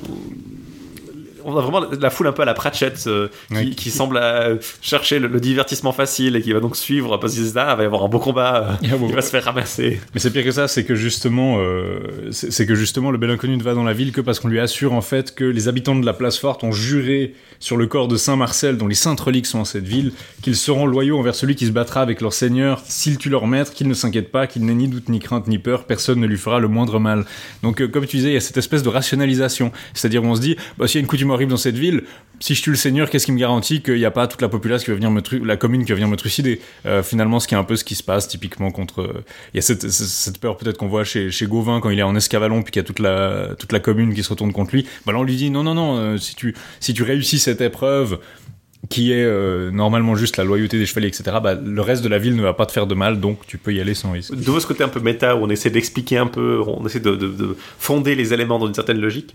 Euh, D'ailleurs, euh, il y a quand même des éléments rien qu'on qu'on écha- on n'échappe pas, tout le monde se connaît. La jeune fille en question, Marjorie, donc à qui a été, pour qui l'é- l'épervier a été gagné, va, va, dire qu'elle vient d'Écosse, elle est la fille. Euh, du d'un roi d'Écosse, son frère est le roi Agolance d'Écosse. Elle a emporté l'épervier en Écosse. Euh, Gifle lui donne un chevalier pour la, la compagnie. Puis en fait, Ellie va réaliser qu'elle la connaît, euh, que c'est sa cousine en fait. Ouais. Euh, c'est une proche parente. Et du coup, elle va lui donner le petit chien en plus, euh, comme cadeau de, de- Comme cadeau pour emporter avec l'épervier, tous deux gagnés euh, avec l'épervier. Donc je trouve, je trouve ça assez drôle, euh, ce côté un peu. euh, ce ce côté un peu, ah finalement on est cousines, mais on n'avait pas réalisé jusqu'à ce que j'apprenne d'où tu, d'où tu venais. Euh, mais c'est là que vraiment euh, on va entrer dans le, le passage un peu, euh, disons plus. après toute ces- cette série d'épisodes un peu très finalement classiques, Mhm. on va arriver à l'épisode qui fait un peu le sel du récit, puisqu'on arrive au château de, de l'île d'Or. Mhm. Le bel inconnu, après avoir voyagé toute la journée, voit une magnifique place forte, avec un- entourée par la mer en fait, et qui a des murailles en, en marbre blanc, une, 100 tours vermeilles en marbre rouge, 100 comtes qui résident dans ces tours et qui les gardent. Euh, au sommet de la tour euh, principale, au sommet de la tour centrale, il y a une escarboucle, donc un- un, Une pierre précieuse. une pierre précieuse, euh, genre un genre de gredin rouge qui éclaire toute la ville. Mhm. Donc vraiment un peu le, le côté œil de Sauron aussi euh, Ouais. euh, là-dedans. Et il y a 20 tours euh, bleus qui entourent ce palais euh, merveilleux. Et euh, c'est vraiment un endroit merveilleux. Il y a des riches marchands qui viennent depuis la mer pour leur donner leurs marchandises. La ville perçoit des droits importants sur le, le commerce. Donc c'est vraiment un endroit extrêmement prospère.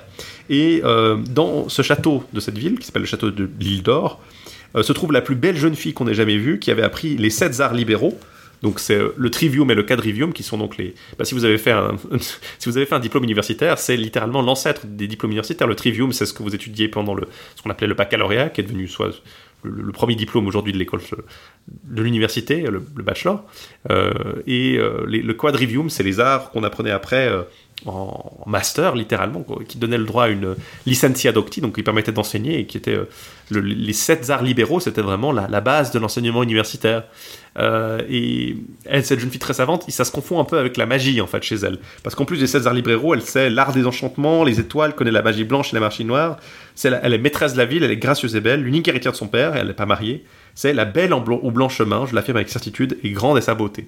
Donc il y a vraiment ce côté un peu euh, à la fois surnaturel et à la fois on, la fonde dans vraiment un, un enseignement euh, qui est à la fois celui de la magie et euh, bah, celui de la rhétorique, de la grammaire, de la logique, de l'astronomie, de, la musique, vraiment les, arts euh, euh, qu'on apprend à l'université en fait.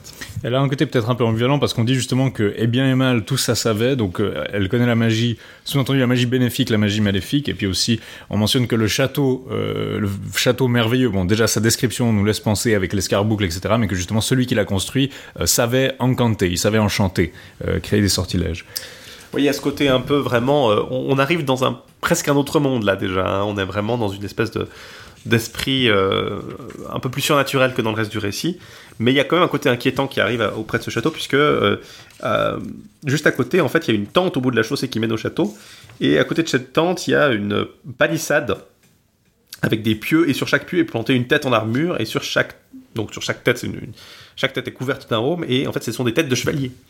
Et euh, dans la tente, il y a un chevalier qui, voit euh, l'équipée arriver et qui va euh, se, mettre euh, à s'armer pour combattre notre bel inconnu. Et en fait, ce chevalier, on l'apprend, c'est le prétendant de la suzeraine de la ville. Il est armé et il y a une, il y a une espèce de, jeu ou enfin de- de- d'épreuve pour lui, ce prétendant. Euh, ça fait cinq ans qu'il est là et elle lui avait promis qu'elle le prendrait pour époux s'il défendrait la chaussée de tous les, les gens qui essaient de passer pendant sept ans. Il a déjà tué euh, 143 têtes, tous de fils de comtes et de rois. Et donc lui, euh, elle, l'avait promis, elle s'était promise à lui s'il parvenait à tenir la chaussée euh, pendant deux ans de plus encore. Et en fait, la, coutume était que bah, quand l'un de ses précédents mourait, le, le suivant, celui qui l'aurait battu, bah, aurait le droit de, tenir le pont pendant ce temps. Alors je sais pas quel âge il est censé avoir du coup, parce que s'il a déjà fait 5 ans comme ça en battant tout le monde, euh, je sais pas s'il y a beaucoup de prédécesseurs. Et, euh, et alors évidemment, vous imaginez bien euh, que, ça, ça, ça s'annonce mal pour le prétendant en question, vu qu'il y a notre héros qui arrive. Il faut dire aussi qu'elle, elle, est, elle, serait pas opposée à l'idée. Le récit nous dit même que elle n'aime pas le fait le prétendant. Elle, elle préférait mourir plutôt que de s'unir à lui, parce que c'est un homme cruel. Euh, il n'avait plus, le récit est très très explicite. Il avait plus, il n'avait plus que deux ans de garde à faire, mais il était foncièrement mauvais, un homme malfaisant, pervers et brutal, un scélérat sans foi ni loi. Elle le détestait si fort, elle lui voulait tant de mal que même s'il avait achevé son terme, elle ne l'aurait jamais accepté. Euh, vraiment, il est, il est détesté de tout le monde en fait, et on semble nouveau rationaliser l'idée que bah voilà, vous, vous tuez quelqu'un, mais en fait les gens qui seraient censés être euh, un peu déçus que vous l'ayez tué, bah en fait ils seront très contents. Ouais. Euh, ce côté un peu justificatif euh, a, a priori en fait, plutôt que d'expliquer euh, après.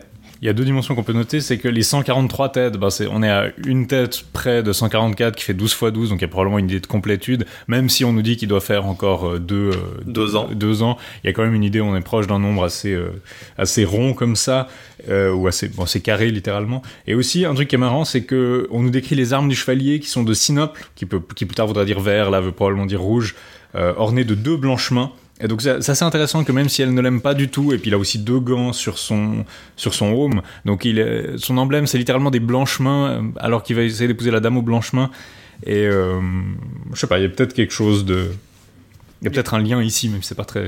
C'est pas très explicite. Oui, c'est assez intéressant quand même. Il y a le. Alors ils vont se battre évidemment en duel, euh, et la ville va, va sortir. Tout le monde va sortir de la ville pour aller regarder leur combat.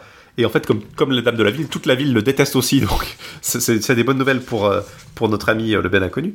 Ils vont, euh, ils vont se battre vraiment pendant sans relâche. De nouveau, hein, c'est vraiment le système classique. Et en fait, il va réussir à, à couper les lacets qui retiennent le home du chevalier en, tranchant les lacets de cuir.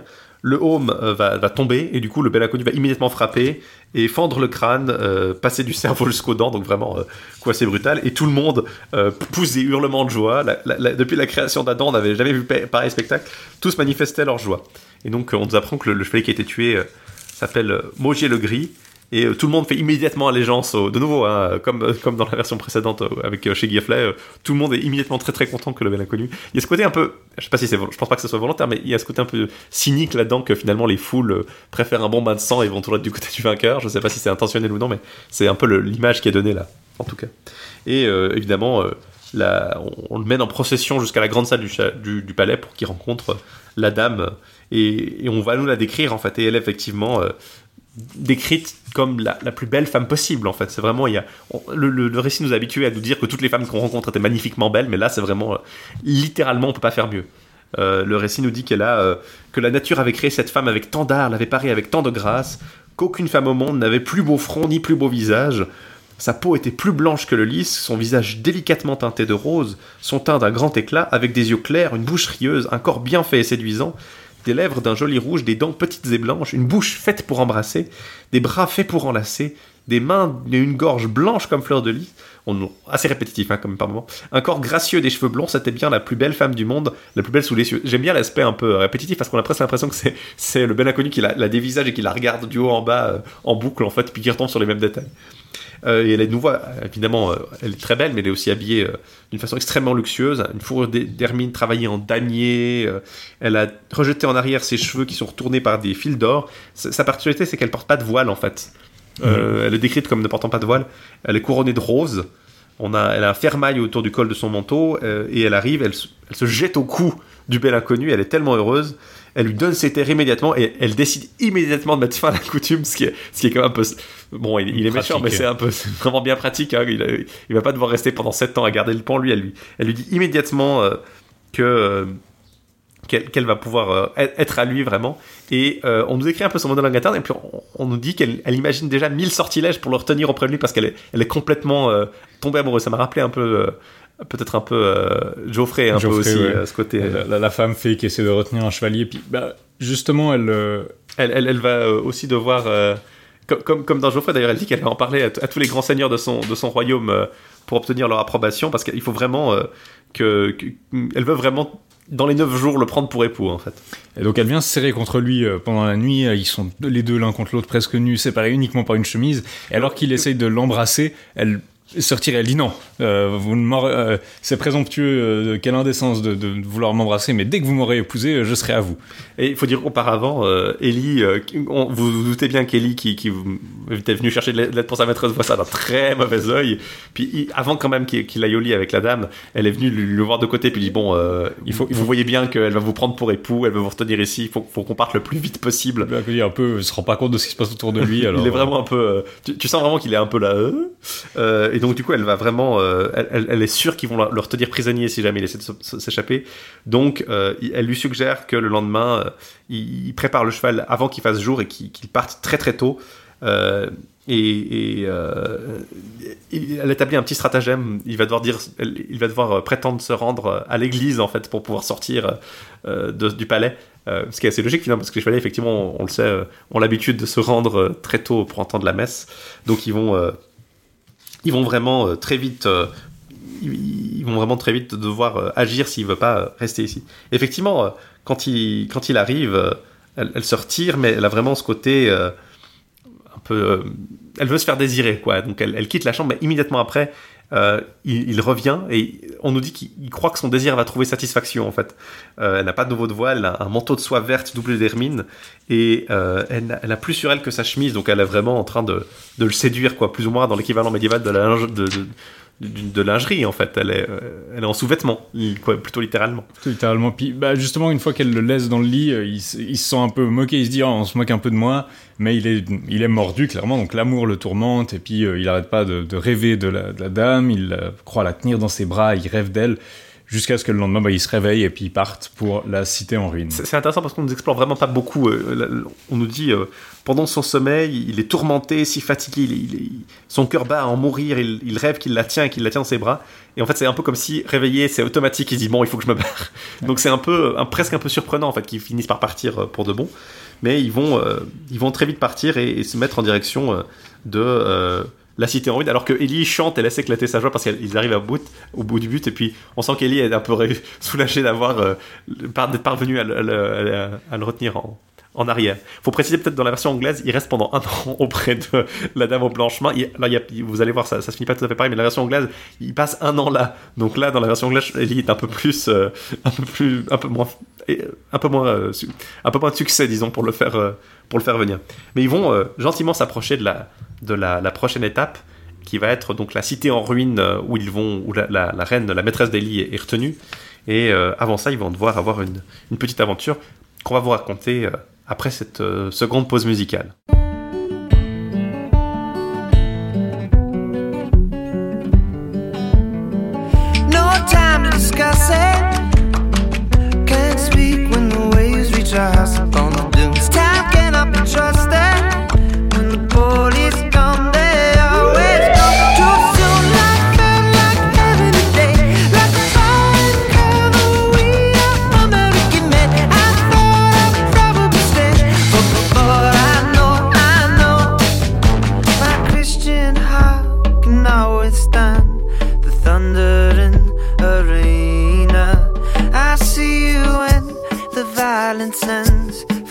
Cha cha bambina.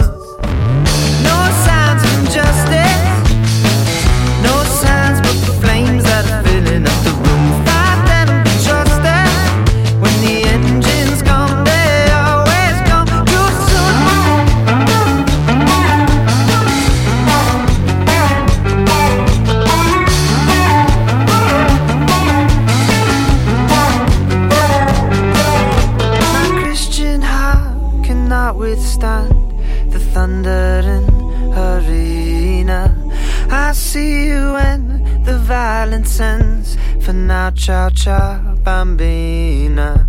My Christian heart cannot withstand the thundering arena. I see you when the violence ends. For now, ciao, ciao, bambina. Uh, to an extent, yeah. Quand vous découvrez un bon restaurant, vous en partagez l'adresse avec vos amis. Les podcasts, c'est pareil. Pour aider vos productions Radio Kawa préférées à se faire connaître, rendez-vous sur leur page iTunes Store et foncez les noter. Et à mon avis, elle mérite 5 étoiles. Plus nombreux vous serez à noter nos émissions, plus cela aura d'effet. Merci et bonne écoute. Alors voilà, c'était Bambina de Vampire Weekend, tiré de l'album euh, Father of the Bride, qui vient de sortir. Et euh, on est de retour pour vous parler de, euh, du bel inconnu qui arrive gentiment à son but, la cité en ruine où euh, la, la reine de la, reine du pays de Galles en fait est retenue euh, prisonnière et il va devoir, il va devoir la sauver en remplissant l'épreuve du, du fier baiser. Je, me demande pourquoi ils n'ont pas simplement traduit fier baiser en fait. Ça aurait été, ça aurait été assez intéressant de, de le laisser directement tel qu'il était plutôt que de d'essayer de traduire par cruel ou sauvage. Enfin bref, il va devoir arriver, va gentiment arriver à la, à la, cité en ruine, comme elle est, elle est nommée euh, dans le, la Gaste cité en fait. Elle est directement nommée comme dans, dans la terre Gaste du, du roi pêcheur chez Perceval. Mais avant d'arriver à la cité en ruine, ils vont arriver d'abord dans une, citadelle euh, très belle, bien, euh, bien qui n'est pas un Gaste, au contraire, qui est très, très, très bien entretenue, très bien défendue, qui s'appelle Galigance. Et euh, alors ça, c'est un- un- une partie un peu curieuse. Le chevalier va demander à, à Ellie s'ils doivent y passer la nuit, et elle lui dit non, non, euh, c'est même pas la peine d'y penser, c'est une mauvaise idée. Ils reçoivent jamais personne pour la nuit euh, dans cette citadelle. Euh, il faut absolument dormir chez le maître de la ville, qui s'appelle Lampard, mais il les force à se battre contre lui en fait à la lance et euh, jusqu'à ce que l'un d'eux ait jeté l'autre à terre. Et alors si euh, le, le- le nouvel arrivant a été euh, vainqueur, bah, il est très bien traité, mais au contraire, s'il échoue, il, est, il doit s'en retourner à cheval, à, sans cheval à travers la ville, et euh, les habitants de la ville viennent à sa rencontre en portant des paquets d'immondices englués, de boue grasse et de, des récipients débordant de centre et de détritus, et euh, ils lui jettent à la figure tous, tous les, toutes les choses les plus abjectes qu'ils ont pu ramasser. Donc c'est dangereux d'entrer, et en fait il vaut mieux pas. Il y a personne qui a jamais pu battre Lampard et euh, c'est extrêmement déshonorant si vous échouez. Donc, euh. C'est- un peu le. C'est la contrebalance de la foule un peu honorable qu'on a vu qui est là, qui respecte le résultat du combat. Là, par contre, on a une foule un petit peu plus, euh, on va dire, euh, cruelle avec les, les- les opposants. Euh, et, et ce que je trouve très rigolo, c'est que lui, il dit non, non, mais il n'y a pas, pas la peine d'avoir peur, on va y aller. risque. Et on, on- on décrit donc, euh, ils, ils arrivent euh, par les portes de la ville, ils la franchissent, et en fait, du coup, ils le montrent du, eux, ils le montrent du doigt, puis ils sont là, ah, regardez à nouveau, puis on les décrit en train de, de se dépêcher de confectionner leur paquet d'immondices. Et, leur... et là, c'était vraiment le côté où j'étais là, mais c'est très Pratchett finalement, la, la foule qui commence à préparer ses, ses paquets d'ordures pour euh, lui balancer à la figure. Euh, et, Robert d'ailleurs le remarque, puis lui dit ah, Vous avez remarqué, la, foule commence à, se- diriger comme nous vers le donjon. euh, c'est un peu inquiétant. Et euh, ils arrivent vers le, seigneur de la ville, qui est un homme aux cheveux grisonnants, donc il est un peu plus âgé. hein. C'est- assez rare qu'on décrive des, chevaliers comme étant un peu plus vénérables dans ces, conditions-là, surtout s'ils vont se, se battre. Et du coup, il lui expose les règles et il décide d'aller se battre dans une salle de plein pied, donc une salle qui est vouée à, au combat à cheval, puisqu'il doit pouvoir y entrer à cheval. Euh, et ils vont s'équiper euh, les deux et ils vont euh, se battre à, la lance. Et l'inconnu, évidemment, va réussir à, battre Lampard et le mettre à terre. Et du coup, immédiatement, Lampard va accepter de le, d'être son hôte pour la nuit. Et là, ce qui est, très drôle, c'est qu'on nous avait dit auparavant qu'il traitait la jeune fille avec beaucoup de respect. Et en fait, on nous apprend qu'il est le sénéchal de la maîtresse d'Ellie.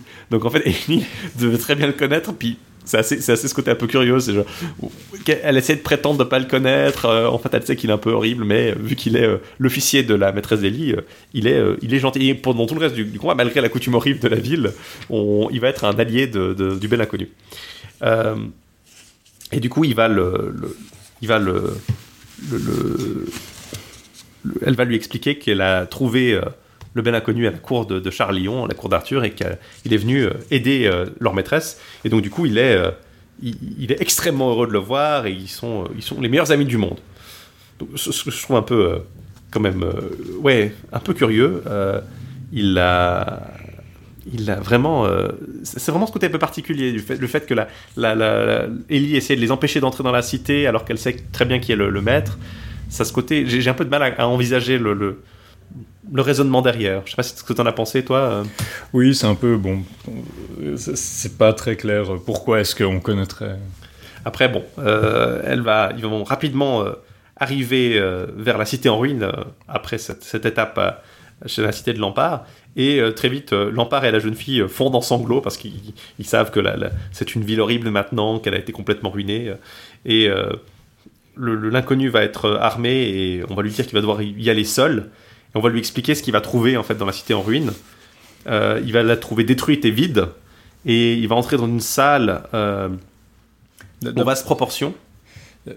Dans un, dans un palais de marbre qui se trouve au cœur de la ville en fait. D'abord, il voit que justement sur les, la ville est un champ de ruines, mais euh, il voit que euh, aux fenêtres de la, de la grande salle, dans les embras- par les embrasures des fenêtres, il voit qu'il y a des tonnes de jongleurs et de chanteurs et de musiciens qui ont chacun une chandelle de cire allumée devant eux et qui jouent un instrument qui les évolue. Donc euh, l'un joue de la harpe, l'autre joue de la rote, un joue de l'estive, de la vielle, de la viole, du chalumeau. Il y en a un qui chante euh, d'une voix de euh, d'une d'une voix de sirène d'ailleurs. Et puis On va, il va- ils vont lui expliquer en fait que ces chevaliers vont le saluer, mais que lui, il va devoir leur dire Dieu vous maudisse. Mhm. Euh, et il faut vraiment euh, qu'il entre dans la salle, mais qu'il n'entre pas dans la salle suivante, et qu'il faut reste. Et c'est ce qu'ils lui disent de faire, donc il va, il va devoir entrer seul. Effectivement, il va voir les, les chevaliers, euh, les, les jongleurs et leurs instruments. Euh, ils vont lui dire euh, Dieu sauve, Dieu sauve le chevalier de la maison du roi Arthur qui vient au secours de la dame. Et lui, il est un peu terrifié, puis il dit non, que notre Seigneur Dieu, lui qui créa le monde, vous plonge tous dans le malheur. Et il traverse la salle en vitesse, et euh, les jongleurs verrouillent la salle, et il trouve devant une table posée sur sept pieds. Et là, il attend le reste de l'aventure. Et il voit sortir d'une salle obscure, donc la salle, on l'a dit de pas rentrer, un chevalier en armes qui porte un bouclier vert et qui va fondre sur le- le- l'inconnu et ils vont se battre. Euh, il, va, euh, il, va, il va finir par le vaincre et il va donc décider de, de renoncer et retourner dans la chambre dont il était sorti. Et le bel inconnu va faire mine de le poursuivre, mais il va s'apercevoir que euh, de l'autre côté, il y a des grandes haches au-dessus de la porte, en fait, un peu à le piège à la Indiana Jones, Ouais, et que s'il entre dedans, euh, euh, ils vont, elles vont, en fait, elles vont tomber, et elles, elles tombent juste au moment où il arrive, donc il arrive juste à, se, à, se- à sauter en arrière, juste assez pour pas être, pour pas être, pour pas mourir. Et la salle est, tr- est très noire et obscure, il n'arrive pas à retrouver son cheval. Et euh, l'un des, jongleurs va se rallumer toutes les chandelles de cire et de nouveau il va voir la lumière, il va pouvoir euh, retrouver son cheval, il va reprendre position au milieu de la salle euh, des jongleurs. Et là, de la chambre dont il a dont était surgé l'autre chevalier, va avoir un autre chevalier qui arrive sur un destrier qui est en fait une licorne. Le destrier a des yeux flambants comme des cristaux, une corne plantée en plafond, des flammes qui jaillissent des naseaux. Et le maître est un chevalier gigantesque, robuste et féroce, brillant comme le tonnerre dans son armure noire. C'est- Ganondorf en fait. C'est euh, Ouais. il y, a- il y a un côté vraiment très high fantasy dans ce passage dans le dans le château. euh, c'est vraiment on a vraiment l'impression de se retrouver dans un jeu vidéo, dans un truc, euh, dans un jeu de rôle. C'est vraiment le côté Il y, a- il y a du feu qui jaillit de partout, le cheval casse les dalles quand il galope dans la salle, la, la violence. Donc la- il éclate la pierre sur son chemin en créant des flammes partout. Et ils ont un, combat épique qu'on compare avec le combat contre Olivier, Roland, entre Méné et entre le géant Morolt et Tristan. Euh, les, cuirs se déchirent, les bois se fendent, les mailles des auberges se brisent, le, fer des lances entre dans les chairs. Ils se battent vraiment à, toute allure. Et à la fin, ils sont à bout de force. Et finalement, euh, il, a, réussi à, faire sauter home. De nouveau, il réussit à faire sauter home de son ennemi et à lui briser le crâne de, de nouveau. Donc c'est vraiment le, le- À lui fendre la tête en deux, c'est un peu son mode opératoire c'est standard. c'est hein. le, le signature move, c'est vraiment euh, le, ça- Le, finish de Mortal Kombat. Exactement, c'est ça. Et euh, d'un côté, euh, de son, d'un coup, vraiment, il s'abat mort, bouche béante, et de son corps jaillit une hideuse et repoussante fumée qui s'échappe par la bouche. Et le, le bel inconnu arrive, il met la main sur la poitrine et il, va, se- il se décompose instantanément en matière glaireuse euh, à, la, à la Voldemort, un peu comme ça. Et du coup, le bel inconnu se signe et, va pour retourner vers son cheval.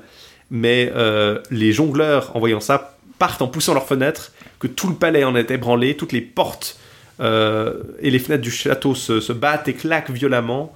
Et euh, il a l'impression que tout s'écroule en fait. Donc il se relève, va vers la table et il arrive juste à, tenir la table et tout, tout a l'air de s'effondrer. Il est en train d'un peu désespérer. Et il se demande ce qui va lui arriver et il, il met toutes ses pensées dans la, la dame au blanche main qu'il a quitté comme Arus. Donc il, se sent coupable de l'avoir abandonné. Il se dit qu'il faudra, qu'il se parvienne à s'échapper et à la, à la retrouver pour se faire pardonner. Et il voit sortir d'une armoire euh, une guivre, donc une espèce de un serpent, une vouivre en fait. Une vouivre en fait, littéralement une ouivre, mais je sais pas pourquoi, je sais pas pourquoi ils traduisent, je sais pas pourquoi ils transcrivent guivre alors. Bah, c'est parce que le. W d'habitude ça, ça, ça, se- ça se devient un, un G en fait. Ouais, là. Mais enfin c'est comme William Guillaume quoi. hein. mhm. Euh, et la guivre répand autant de lumière qu'un cierge embrasé. Elle est énorme, sa poitrine est plus grosse qu'un tonneau d'un muit, donc un muit c'est un, un assez gros tonneau.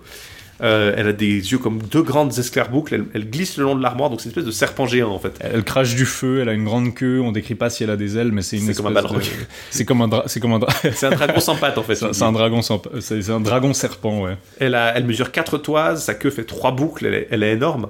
Et elle se dirige vers le chevalier, elle, s'incline devant lui de la tête au poitrail, comme pour le soumettre. Donc lui, il tire pas son épée, il, il se dit je dois pas la toucher, elle se soumet à moi. Et en fait, elle avance vers lui. Et de nouveau, il, pense qu'il va sortir son épée parce qu'il pense qu'il va essayer de le tuer. Mais de nouveau, elle, euh, elle se s'incline, donc il, il se retient de nouveau de tirer l'épée. Et elle s'élève jusqu'à sa bouche.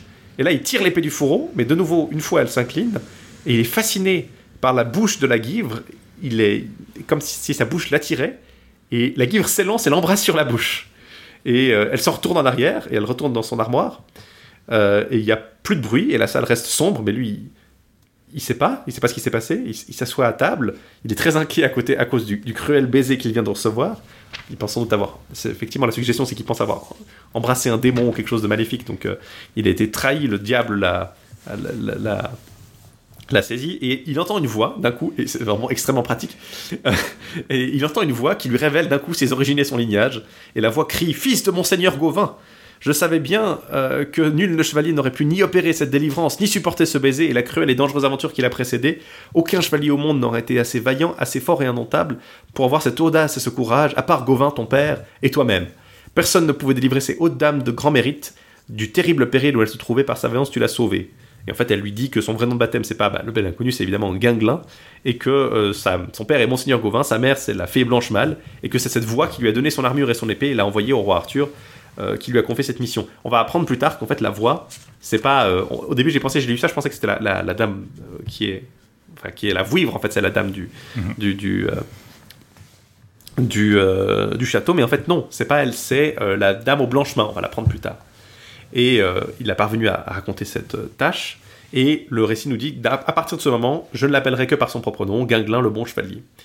Et donc il se couche sur la table avec son bouclier sur la tête, il s'endort, et quand il se réveille, il fait grand jour, la salle est pleine de lumière, il voit une dame incroyablement belle, fléchée rose, euh, à qui nul ne peut se comparer, sauf la belle aux blanches mains, bien sûr, plus belle que toutes les autres, mais cette femme-là est il n'y a rien à redire, vraiment, littéralement. Hein.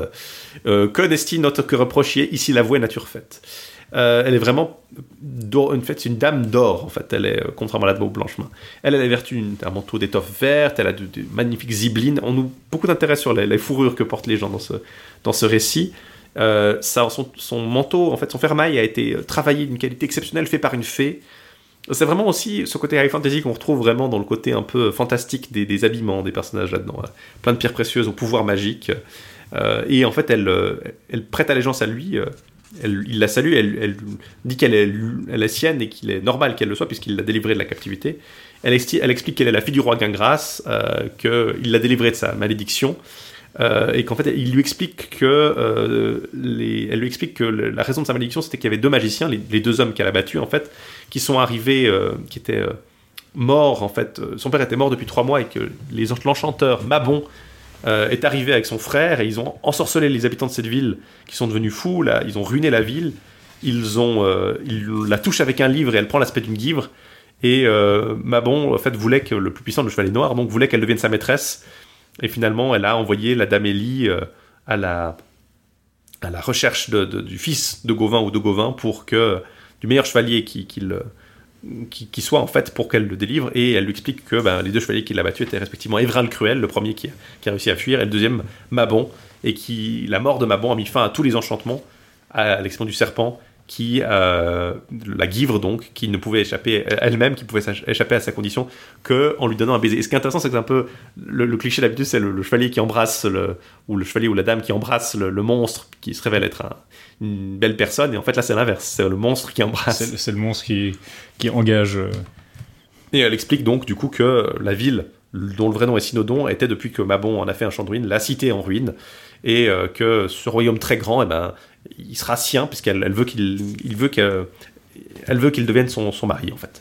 Et euh, lui euh, su paraître satisfait de ce discours, nous dit le récit, donc il, il cache son jeu parce qu'il est toujours en mode la dame au blanchement évidemment. Et elle répond euh, Ma douce dame, avec bonheur je vous épouserai si Arthur y consent. Donc il, il dit ouais, je vais pas promettre quoi que ce soit pour l'instant. Il faut qu'Arthur consente. Effectivement, il est, il est le neveu d'Arthur et il est, euh, in fine, euh, son héritier après tout, parce que Arthur n'a pas d'autres héritiers que son neveu Gauvin et, et lui-même est le fils de Gauvin. Donc techniquement, il est euh, l'héritier direct. Donc en plus, il a d'autres raisons pour ne pas vouloir. Donc c'est le moyen, nous dit le récit, qu'il a trouvé pour faire patienter la jeune femme et la rassurer par son parole. Elle fut ainsi persuadée qu'elle l'aimait. Donc il a ce côté un peu double. Hein, là, il, doit cacher son amour. Il est un peu dans une espèce de, de il sait pas trop quoi faire. Il, a deux femmes amoureuses de lui, il est amoureux d'une d'entre elles, l'autre un, peu moins. Et donc tout le monde est très heureux. Lampard, Ellie et, Robert et le nain arrivent et sont extrêmement heureux de voir la, la dame euh, délivrée. Et donc il lave les plaies, euh, il l'habille correctement. Tous les hauts seigneurs du pays de Galles reviennent à la cité en ruine. Tout le monde est très heureux. Tout- toutes les processions sont innombrables. Euh, tout, vraiment, euh, la, ville est restaurée en fait. On, fait des processions en jetant de l'eau bénite dans les rues pour, pour exorciser la ville, vraiment. Tout est consacré d'eau bénite pour exorciser les enchantements de Mabon. Et puis, elle-même suggère qu'elle devienne euh, la femme de, de, et que lui-même devienne le roi parce qu'il est le, le, chevalier, le meilleur chevalier contre Radicéomène, qu'il est le père de, le, fils de Gauvin le Loyal, neveu du roi qui est maître de toute la Bretagne et de toutes les terres jusqu'en Espagne. Donc tout le monde évidemment euh, suggère qu'il devienne leur suzerain et, et, euh, épouse leur dame. Puis répète qu'il attend d'avoir la permission d'Arthur, donc il veut pas refuser frontalement. Et il dit bah allez voir euh, Arthur pour la remercier parce que c'est grâce à lui finalement que, que, que, que vous avez été délivré parce que sinon si j'étais pas allé à sa cour euh, je serais jamais euh, venu ici. Et si elle me veut comme mari c'est auprès du roi que je prendrai conseil. Si le roi le veut je l'épouserai. Et donc tout le monde se prépare pour partir à la cour du roi Arthur demander ça. Et pendant ce temps Ganglin en fait euh, il est bah, fatigué, affaibli, il veut déjà soigner ses blessures et tout. Mais après euh, il va rejoindre, euh, il va retourner au château de l'île d'Or pour rejoindre la Belle au Blanchemin. Oui, il, se meurt, il se morfond un peu parce qu'il est, il ils sont terriblement coupables d'avoir abandonné la dame de, l'île d'Or, la dame au blanchemin. Et en fait, il va demander conseil à Robert. Et Robert va lui dire qu'il n'est pas expert en matière de chevalier, mais que il n'y a, a pas de prix à celui qui ne, souffre pas d'amour. Donc, il est vraiment du côté de son, son, son, son maître et il veut vraiment que euh, l'amour doit être, euh, doit être exaucé.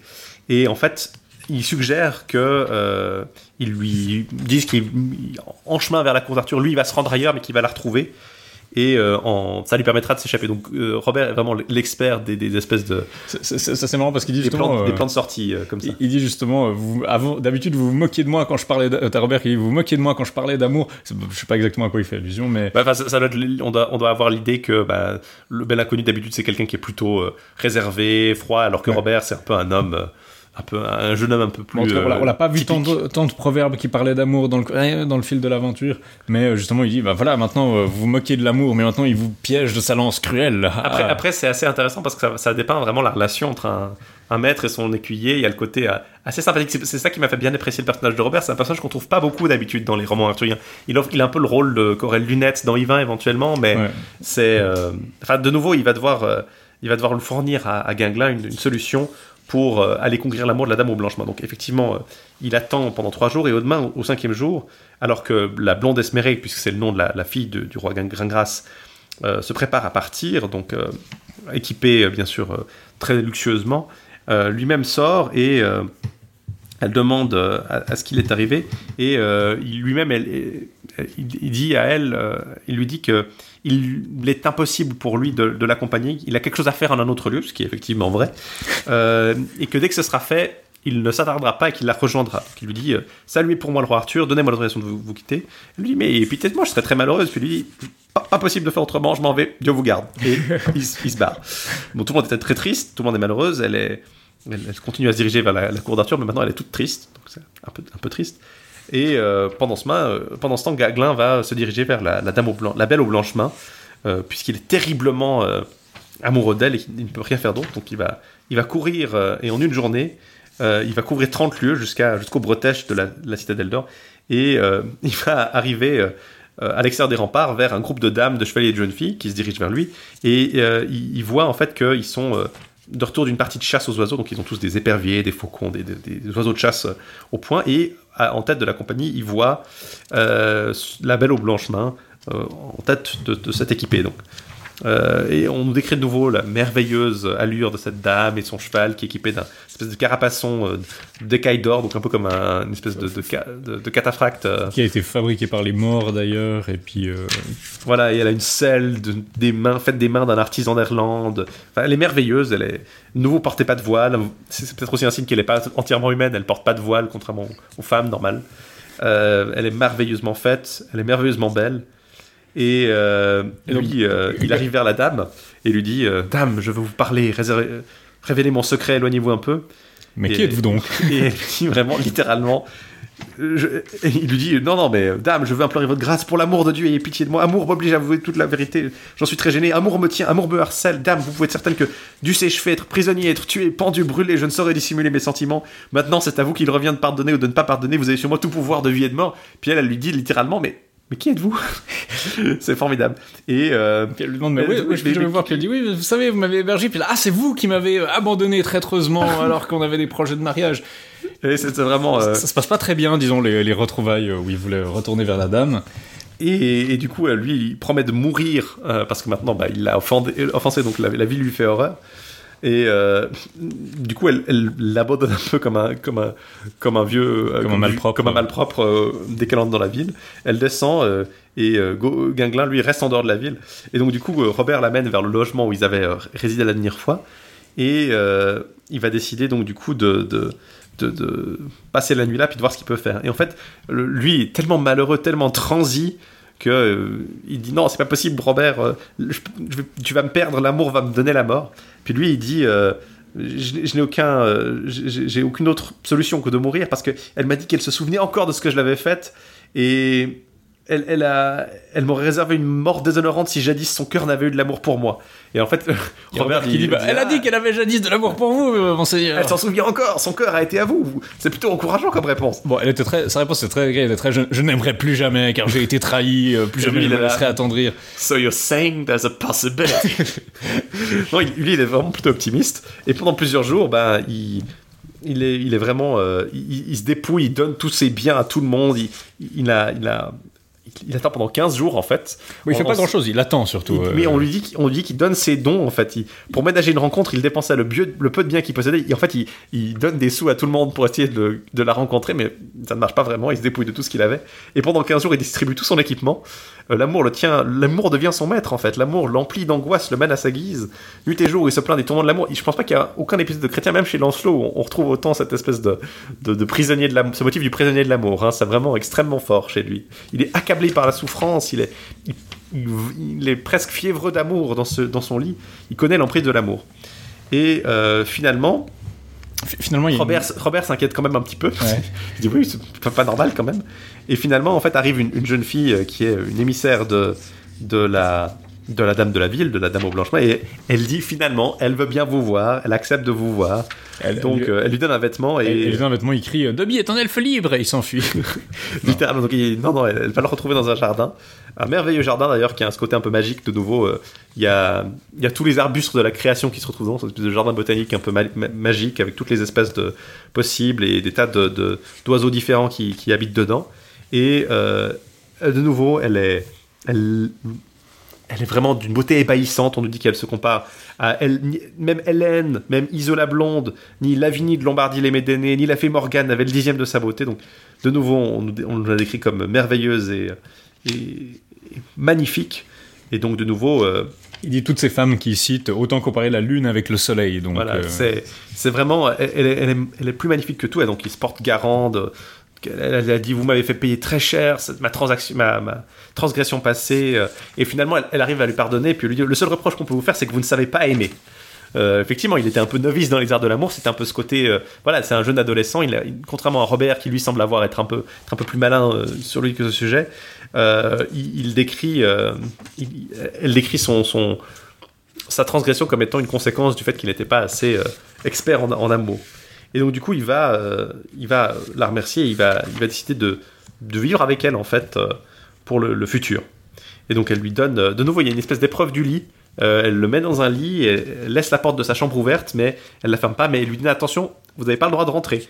Euh, prenez garde. Votre, lit est très près de la porte, mais vous allez tenter, mais ne, le faites pas. Et lui, effectivement, pendant la nuit, il tombe tellement amoureux, puis il se demande si c'est un jeu. Elle dit mais est-ce qu'il faut quand même que j'essaie d'entrer parce que euh, elle me teste? Et en fait, il va essayer d'entrer dans la, porte à plusieurs reprises, mais chaque fois, il va avoir euh, l'impression quand il approche de la porte qu'il est dans un- une situation horrible. D'un- côté, en croyant arriver vers la porte, il, se rend compte d'un- coup qu'il est au-dessus d'une rivière, il est au-dessus d'une une espèce de, de- sur une falaise et il, il est sur une planche en train de, de- traverser une rivière. Et il va tomber, et il, il se raccroche à quelque chose, et en fait il va réaliser que Et il se met à crier non sauvez-moi et puis tout le monde arrive au milieu de la nuit avec des chandelles et tout et puis voit qu'il qu'il est juste par terre en train de Non, il est attaché à, un- à une espèce de. En fait, c'est pire, il est accroché à, une- à un bouchoir, euh, au perchoir d'un épervier. Il, Ouais. il a peur de se noyer, puis en fait, il est, il est juste au-dessus du sol. Euh, L'épisode se répète de nouveau, il, il va se rendormir, puis de nouveau, il, il se décide de de- de- de- d'y aller. Et en fait, il a l'impression que d'un coup, alors qu'il approche de la chambre, toute la salle, le poids de la salle est sur sa nuque, et de nouveau, il, il s'évanouit. Et en fait, euh, quand les, il crie en, Ah, tout le poids de la salle est sur ma nuque, je vais mourir, aidez-moi, soutenez-moi, pardon, je vais mourir d'épuisement. En fait, il- il- les, les aiguilles arrivent, puis la lumière arrive, et puis il fait, a juste un oreiller. un oreiller sur la nuque. Donc de nouveau, il est, il est très, euh, il est désespéré et il jure de plus s'approcher de la porte de la chambre. Et là, d'un coup, il y a une, servante qui arrive vers lui en sortant de la chambre et qui lui dit euh, Je ne dors pas, qu'est-ce qui, se passe? Et il lui dit euh, jeune fille, euh, La jeune fille lui dit Ma maîtresse a envie de vous voir maintenant. Et donc, du coup, là, il, passe de nouveau un manteau, il sort de son lit. Et là, pour le coup, il arrive et il traverse la porte de la chambre. Et, ben, finalement, il, voit sa dame dans son lit. Et, et ben, ils- s'étendent côte à côte, ils s'enlacent, leurs lèvres se touchent. Et. alors, évidemment, c'est cette scène stéréotypique de la, la relation sexuelle dans les romans arthuriens qui est un peu évasive. On nous dit Je ne sais pas s'il fidèle sa maîtresse, je n'y étais pas, je n'ai rien vu, près de son bien-aimé. La dame perdit toutefois son appellation de jeune fille.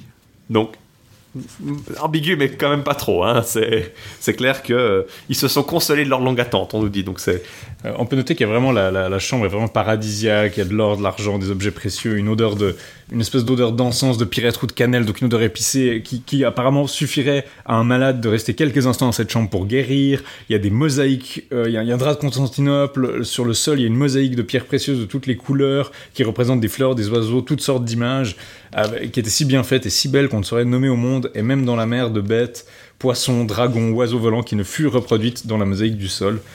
Puis le lit, bien sûr, c'est le plus beau lit qu'on a jamais vu. Alors, euh, il va, il va, ils vont passer une nuit ensemble et le lendemain, il va lui demander un peu, mais comment ça se fait que j'ai eu ces enchantements? Et, et elle va lui expliquer qu'en fait, son père était un, un grand roi plein de sagesse et que il lui a, vu qu'elle était son unité guerrière, il lui a enseigné tous les arts libéraux. euh, euh, elle les possède tous arithmétique, géométrie, nécromancie et astrologie. Donc, elle a vraiment tous les pouvoirs. Jaywalking. and- Euh, voilà, c'est ça. Jaywalking et meurtre, euh, meurtre rituel. Euh, donc elle a euh, et elle va lui expliquer en fait que euh, qu'elle le connaît depuis longtemps, qu'en fait elle connaît tout parce qu'elle a ce pouvoir de, divini- de divination et en fait qu'elle l'aime avant même qu'il était chevalier, euh, qu'il a, il connaît, elle savait en fait tout, elle l'avait. euh, elle était souvent rendue chez sa mère pour le, le voir et, personne n'aurait pu l'obliger à partir. Donc elle était amoureuse de lui depuis très très longtemps.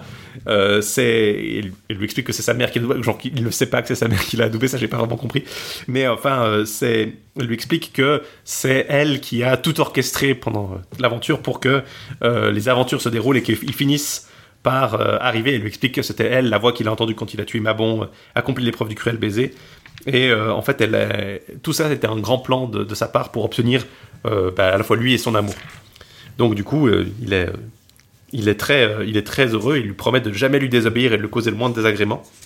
C'est c'est ironique parce que, étant donné qu'elle connaît l'avenir, elle sait à peu près comment la suite de l'histoire va se dérouler, et puis on a plusieurs indices qui, qui vont dans ce sens-là. Voilà, alors très vite, euh, ils vont euh, merveilleusement, ils vont, ils vont. euh, de nouveau, il y a une réplique de la scène un peu entre elle et et, et, euh, Guinglin qui va être nouveau l'autre côté de la scène avec la blonde esmérée, où elle va demander à ses seigneurs, elle va dire ah c'est lui, c'est mon chevalier, je veux que vous obéissez à ce chevalier qui sera votre maître de nouveau. Donc il est devenu un grand seigneur, mais auprès de la dame aux blanches mains ce coup-ci. Et du coup, euh, de l'autre côté, ils vont, euh, elle va rendre en fait la blonde esmérée, elle se rend vers la cour d'Arthur et au bout de quatre jours, il tombe sur quatre chevaliers montés sur des parles froids, sans chevaux de combat, qui tiennent tous sur leur épu- des éperviers muets d'une beauté incomparable. Et en fait, euh, il lui explique qu'ils sont quatre chevaliers qui ont été vaincus par un même euh, bel inconnu qui les a vaincus au combat, qui leur a intimé de se rendre à la cour d'Arthur. Donc ils ont quand même mis un bon bout de temps pour se rendre à la cour d'Arthur. hein. Euh, et lui, elle lui explique qui, il, est en fait. Et elle, se rend à la cour d'Arthur avec, avec eux. Donc il y a Bliobléris, il y a le seigneur de Sey qui était le, le tro- le troisième larron qui a été, qui a l'ami de Bliobléris, l'orgue de la lande et Girflet, fils de Do. Donc les quatre chevaliers que Guinglin a vaincus euh, en arrivant vers, euh, vers la cité en ruine. Et ils arrivent à Londres. Donc là, on va de, de Galles en Grande-Bretagne. Donc on est, Arthur réside à Londres. Et de nouveau, il y a donc euh, une description de la rencontre entre Arthur et la reine. Elle lui explique qui est vraiment Guinglin, qui, de, de qui il est le fils. Elle lui explique qu'il a vaincu et elle lui demande de, le, donner comme, de lui donner Guinglin comme époux et de le, couronner roi de Galles. Et euh, le roi est très heureux, évidemment, il, il apprend d'a- d'apprendre tout ça. Et, bah, évidemment, pour lui, euh, Gauvin, évidemment, est aussi très content d'apprendre que Guinglin est son fils. Euh, il confesse qu'il avait aimé la fée qui était la mère de, de. Donc il est... euh, les, les quatre autres hommes euh, qui étaient avec la reine arrivent et se, se constituent prisonniers. Et ils sont vraiment... bien- Alors là, bien sûr, ils sont... Admis à la table. admis à ronde. table ronde, malgré la trahison d'Iobléris dans un premier temps. Et ils, eux, ils savent pas quoi faire parce qu'ils sont un peu, ils sont un peu embêtés. Guinglin n'arrive pas. Donc, euh, il va demander conseil à ses chevaliers, euh, Arthur, et tout le monde va euh, suggérer finalement, en fait, Amangon, le, le roi Amangon va suggérer que euh, ils organisent un tournoi, puisque Guinglin est un, vaillant chevalier. En entend parler d'un tournoi, il va sûrement décider de de venir avec, de venir y participer, et du coup, comme ça, bah, ils, pourront le retrouver. Et effectivement, il suggère de, d'être hôte de la dame et des, des quatre prisonniers et d'organiser ce tournoi euh, qui va s'étendre euh, sur une plaine entre euh, la place forte des Pucelles et celle de Valais. Donc, la place forte des Pucelles, c'est en fait, ça a l'air d'être le château des Pucelles. C'est mentionné après comme étant le, château, le, le Cassiel Serrois à Spucelle, donc le, le- le- le château des Pucelles littéralement. Et Tristan va devenir donc un des. Dans ces tournois, on organise deux parties qui vont l'un défendre, l'autre attaquer. Et Tristan va demander le- de la- à diriger le parti de Valédon, donc c'est la, première place forte, et euh, roi de Montesclair, le, même chose pour l'autre partie. Et ils vont organiser le tournoi dans un délai d'un mois.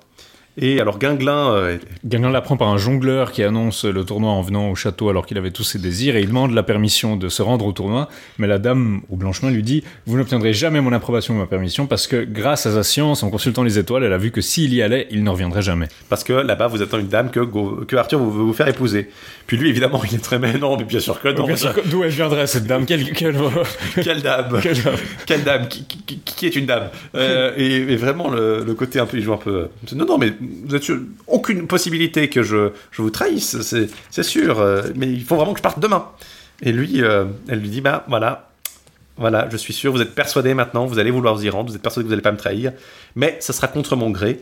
Je me rends compte que vous ne m'aimez pas assez. Donc en fait, malgré son amour transi absolument pour elle, bah, finalement, euh, il est plus attiré par les, les, les hauts faits que par elle-même en fait. C'est un, côté- un côté très Yvain, justement, genre le, Oui, le mari qui demande la permission à sa femme. Bon, là, ils sont pas encore mariés, il est pas encore proprement marié avec la dame au blanchemin, euh, justement parce qu'il va devoir euh, se marier avec l'autre dame, mais euh, il veut se barrer pour euh, accomplir des prouesses avec les copains, et puis la dame veut pas vraiment. Et puis elle dit justement, bon, on voit ce que vaut, euh, ce que vaut votre foi, donc ce que vaut vos engagements, vos serments euh, sur ce sujet-là.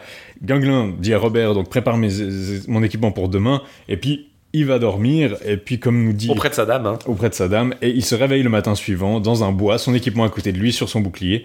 Euh, euh, il- son cheval était accroché à côté et Robert à côté aussi. Et euh, comme le dit le texte, tel péché, telle punition. Euh, et en se voyant l'un l'autre, ils se sentirent tous deux désemparés. Ganglin se rend compte que bah il est plus, euh, traduit, il est plus en faveur, que ça a un peu mal tourné. Et puis il dit Robert, est-ce qu'on a dormi ici cette nuit Euh, J'avais l'impression d'avoir dormi dans le lit de mon ami. Et puis après, il dit Robert, je, n'ai pas su la conserver. Elle m'avait pourtant bien dit hier soir que je la perdrais si je me rendais à ce tournoi. Et voici que je l'ai perdue par ma conduite insensée. Hélas, quelle perte irréparable. Me voilà condamné au malheur pour le restant de mes jours. Puis il dit bon bah puisqu'on peut, peut pas changer ce qui s'est passé, hein, euh, allons de l'avant. Mais en tout cas, il y a cette idée que voilà, il allait être euh, attiré en dehors du château de, de- l'île d'Or tôt ou tard. Alors, ils se rendent très vite au tournoi, ils y arrivent. Alors, je vais pas vous résumer le, on va pas vous résumer le tournoi parce que vraiment le tournoi est assez fastidieux. Ça prend quand même, euh, ça prend presque, euh, ouais, euh, pratiquement euh, 800 vers, je crois quelque chose comme ça, à décrire tout le tournoi. C'est vraiment, il y a deux trois passages qui sont beaucoup plus lacunaires où là le manuscrit est beaucoup plus abîmé et qu'on a qu'on n'a pas forcément. Euh, donc bon, c'est dommage de ce côté-là. on voit, on voit pas tout de suite. Alors évidemment, les descriptions sont très riches. On voit pas tout de suite arriver euh, le notre notre protagoniste, hein, même si on nous décrit quand même beaucoup de, on nous décrit quand même beaucoup de, de des différents équipés, de qui se bat, qui se bat contre qui. euh. Alors on a des, petits détails. On a Tristan par exemple qui se bat et qui a acc- accroché à sa lance la manche de d'Iseux. Euh, on décrit les assauts qui sont les uns contre les autres. Et en fait, Guinglin arrive finalement euh, euh, au tournoi. Évidemment, il est le, héros, donc il bat tout le monde. Il parvient à, vaincre. Il parvient à vaincre en fait à peu près tout le monde sur qui il, tombe. C'est un tel habile combattant qu'évidemment tout le monde veut le nommer roi du tournoi, en gros. Et finalement, il va réussir à, à admettre, ils, vont- ils vont vraiment tous décider que ce chevalier-là, c'est le, le plus vaillant. Et effectivement, le roi va deviner qu'il s'agit de Guinglin. Là, c'est pas, euh, c'est pas la révélation mystique parce qu'il a les mêmes armes qu'il avait depuis le début de l'aventure, donc bah, c'est logiquement. Euh, et finalement, euh, il va, euh, il va finalement être euh, bah, le, le grand vainqueur de, de ce tournoi. C'est vraiment, ça se finit vraiment très très vite. hein. Euh, tout le monde, euh, la première journée, euh, tout le monde, euh, tout le monde euh, finit conscient que, que pardon, va être le, un des meilleurs. Il reste le soir-là et le, deuxième jour, en fait, est passé expéditivement. On nous dit juste, bah voilà, euh, le deuxième le deuxième, euh, le deuxième jour se déroule. Alors c'est- très lacunaire là de nouveau, donc peut-être que c'est aussi par, volonté de, couper que le, le scribe a largement abrégé cette deuxième journée parce que la première est déjà assez longue. Mais à la fin, Giflet est envoyé par Arthur chez pour savoir qui, qui, qui aurait gagné en fait. Et euh, chez le roi Anguizel il trouve Guinglin le vainqueur du tournoi et tout le monde est, très content parce qu'évidemment c'est Guinglin qui a remporté le tournoi et, tout le monde se précipite vers lui pour le saluer. Euh, il passe la nuit sur place et le lendemain ils se mettent en route pour gagner Londres où euh, la blonde Esmérée était restée. Et tout le monde est très content. La blonde Esmérée euh, le salue elle est très heureuse de le voir. Elle, elle fond dans ses bras. Et donc lui décide de il décide finalement de marier euh, évidemment Guinglin et- Arthur s'assied entre la blonde esmérée et puis euh, Guinglin, et il le- les prend par les mains et il dit acceptez. Vraiment, il les promet l'un à l'autre en leur disant accepter cette dame. Ils se joignent tous aux prières du roi, donc tout le monde dit allez-y, épousez-la, épousez-la, et puis bien sûr, euh, il accepte les noces. Donc est-ce que t'es très, peut-être un peu aigredou justement quand on lit l'histoire où on se rend compte que finalement il fuit ce mariage, même si c'est la, la dame qui l'a libéré de sa quête, à la base c'est pas celle qu'il veut épouser, mais il perd la dame qu'il convoitait, et finalement ça fait un peu prix de consolation, donc c'est un peu. qu'est- Qu'est-ce que. C'est-à-dire que le narrateur nous dit à plusieurs moments justement à quel point l'amour peut être un peu justement cruel parce qu'on n'a pas toujours ce qu'on veut en amour et puis on a, ça, ça peut être un peu asymétrique et ingrat et puis finalement ça se conclut avec cette histoire où Guinglin se retrouve maqué avec cette dame parce que bah voilà euh, c'est celle qui reste et puis finalement c'est un- elle est extrêmement belle et c'est un beau parti puis il l'aime bien mais apparemment c'est pas la meilleure dame qu'il voulait Quel- quelque part, ça va aussi. C'est un ce côté par moment un peu. euh, on, a l'impression que c'est un peu le côté éducatif. Oui, oui, vous lisez des romans de chevalerie où tout le monde tombe amoureux de la merveilleuse personne qui sont envoyées sauver, mais si ça se trouve, vous n'allez pas tomber amoureux de la personne avec qui vous êtes promis. euh, vous allez tomber amoureux de quelqu'un d'autre, vous allez vouloir être avec elle, mais euh, enfin, vous pouvez pas. C'est pas comme ça que ça se passera. Euh, Il y a ce côté un peu presque éducatif. Par moment, vous savez, on a l'impression parfois qu'il s'adresse à des gens qui ont l'habitude de lire ces, ces, ces récits, puis il va amener un côté un peu ouais aigre-doux comme tu dis mais plus réaliste derrière psychologiquement ou humainement je sais pas Euh, à la fin en tout cas euh, le, le- elles sont euh, une fois les deux couronnées donc ils, ils sont couronnés au pays de Galles le roi Arthur les accompagne tout le monde il est, il est couronné roi de Galles il devient un roi d'une grande notoriété. Et là s'achève le récit. Et la fin vraiment du récit c'est Renaud de Beaujeu vous prie instamment au nom du Seigneur que vous n'oubliez pas que vous n'oubliez pas il parle à sa dame, hein. il veut vous aimer à jamais de tout son cœur, à, son à votre gré il prolongera son récit ou se taira pour toujours, mais si vous acceptiez de lui réserver un accueil favorable pour vous, il ferait en sorte que Guinglin puisse retrouver son ami qu'il a perdu et la tenir nue entre ses bras. En revanche, si vous le faites attendre, Guinglin connaîtra la douleur de ne jamais retrouver son ami, il n'y a pas d'autre vengeance, mais pour son plus grand malheur, c'est sur Guinglin que pèsera cette vengeance, jamais plus je ne parlerai de lui tant que je ne serai pas vu réserver ce bel accueil. Donc en fait, il, semble dire, bah voilà, si vous voulez la suite où, où finit par retrouver sa, sa, sa vraie aimée, euh, il faut que vous m'aimiez. Et... Bah, on n'a pas d'histoire où Guinglin pas d'histoire. on dirait la fin, ça, ça fait un peu la fin des, des- les notes de l'auteur sur fanfiction.net euh, où t'as l'auteur qui dit Ah, nouveau chapitre et tout mais, je- mais c'est c'est très aigri. Et puis c'est très justement il y a rien dans la conclusion qui dit finalement Guinglin aime la femme qu'il épouse. Il y a rien qui nous dit qui nous parle de l'affection de ces deux époux qui sont mariés à la fin c'est juste oui ils sont mariés Et ils Bon, sont- elle est amoureuse de lui. Donc elle est amoureuse, elle est amoureuse de lui, lui, mais Guinglin, par exemple, on nous dit pas justement, bah, il, il a fait un mariage de raison, ou bien est-ce qu'il l'aime ou pas. C'est vraiment pas clair. Et puis, dans la mesure où Renaud de Beaujeu, c'est quelqu'un qui courtise des dames mariées, peut-être que finalement, c'est un peu ça qu'il pense du, du- ça, ça montre un peu le, le problème du mariage dans l'idéologie courtoise, où le mariage c'est bien, mais d'un autre côté, généralement, tu te maries pas avec la personne que tu vas aimer le plus, parce que c'est pas le plus Il y très a des considérations politiques ou économiques. euh, Mais cette idée où il, il voulait faire un bel inconnu 2 où justement euh, Guinglin peut retourner à l'île d'Or euh, et puis, puis il l'a jamais fait, ou alors est-ce que c'est une, pure mise en scène? Bah, Il y, a- il y a ce côté un peu finalement euh, méta là-dedans. Si, enfin, cette dame, euh, comme il le présente, il l'adresse à sa dame qui finalement, si cette dame l'aime, Guinglin reviendra vers, euh, vers son ami. Et en fait, bah, peut-être que tout le monde sait justement que Guinglin ne revient jamais vers son ami, c'est pas possible. Ouais. Ce qui prouve bien la, la- la futilité de cette espèce d'a- d'amour courtois aussi, euh, où on est condamné à être amoureux de gens qui ne peuvent pas retourner notre amour et, et où il y a des considérations qui sont pas les mêmes.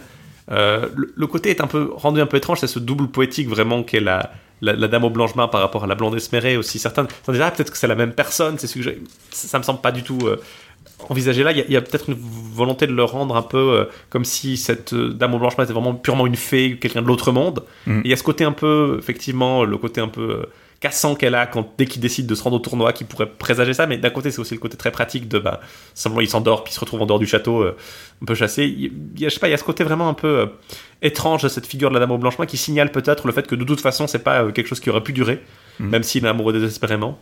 Bah, Elle a ce côté féerique de la littérature arthurienne où généralement quand vous êtes amoureux d'une fée, ça se passe pas très bien. C'est-à-dire que soit elle va retenir le chevalier pour toujours et donc il va vraiment être retiré du monde et on sait pas ce qu'il devient, soit elle va l'exploiter pour lui faire faire des exploits, justement garder un guet périlleux ou quelque chose comme ça. C'est quelque chose qu'on a vu pas mal justement dans le Perceval en prose où on a ce, ce- ce Mhm. bonhomme qui euh, urbain qui garde un guet et puis euh, qui, apparemment ami d'une fée qui se change en oiseau, ce genre de choses.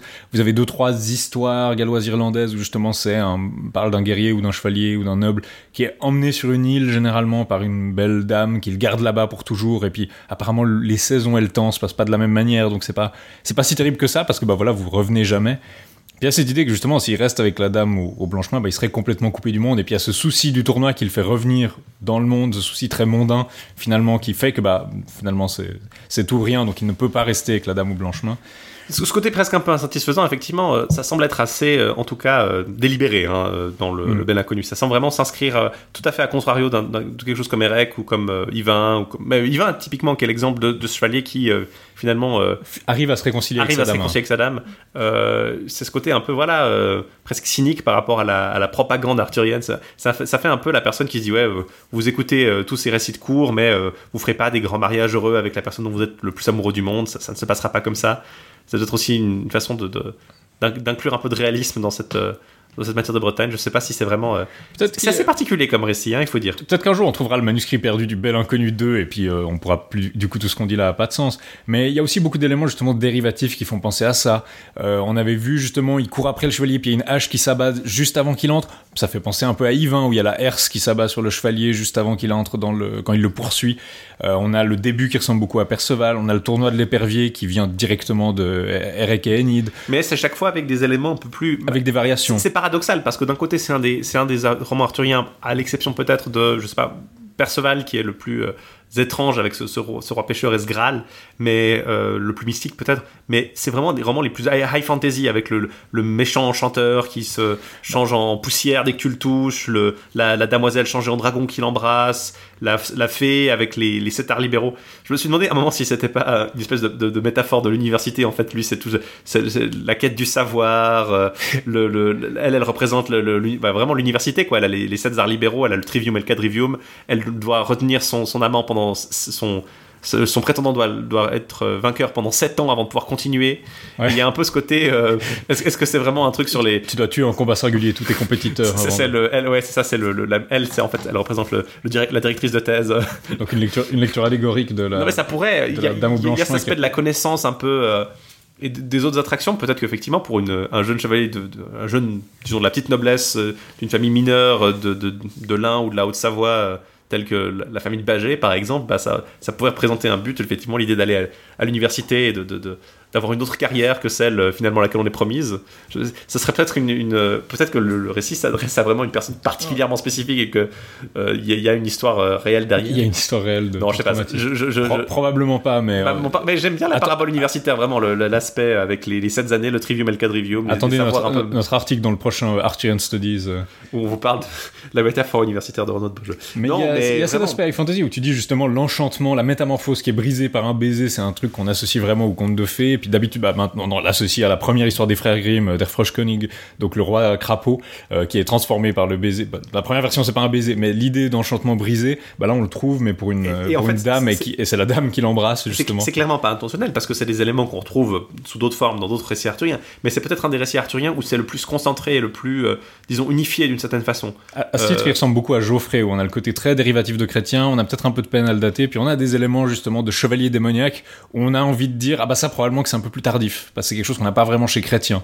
Mais on Ouais. c'est probablement le signe d'une tradition au tournant de 1200, post-chrétien, où on a ce genre d'histoire comme Geoffrey, comme le bel inconnu, avec des fées, avec des... où justement tous les éléments qui chez chrétien sont un peu en arrière-plan, reviennent puissance 10. hein. On a des chevaliers démoniaques, on a des éléments beaucoup plus merveilleux, beaucoup plus de géants, beaucoup plus de, de, de- de créatures euh, maléfiques ou diaboliques, de la magie, Mais des qui- prophéties. ce qui est intéressant, c'est ce côté justement presque plus réaliste en fait, ou peut-être euh, cynique dans le, les conséquences et le, le- le- même si l'histoire en elle-même a des éléments plus fantastiques, plus étranges. Le, le déroulement de son histoire bah, suit une logique euh, narrative qui est tout à fait différente de celle de la logique de l'amour ou de la du- de l'héroïsme et euh, suit des considérations purement pragmatiques. Donc euh, la relation finale entre bah, la, reine euh, de Galles euh, qui permet un, mariage politique avantageux pour la cour d'Arthur. En tout cas, c'est une histoire qui va rester dans les mémoires. On n'a qu'un seul manuscrit, un petit fragment, quelques fragments, mais comme on l'a dit, il a été traduit plusieurs fois, notamment en allemand par Wirth von Gravenberg, qui est basé en Bavière, qui a fait Vigallois vers 1210. Euh, Il y a une introduction sur la naissance du héros qui est un peu différente et il a que les premiers épisodes du Bel Inconnu, c'est-à-dire on n'a pas le Fier Baiser ni l'île d'Or, donc on a vraiment que le début avec le guet périlleux, les géants, les acolytes.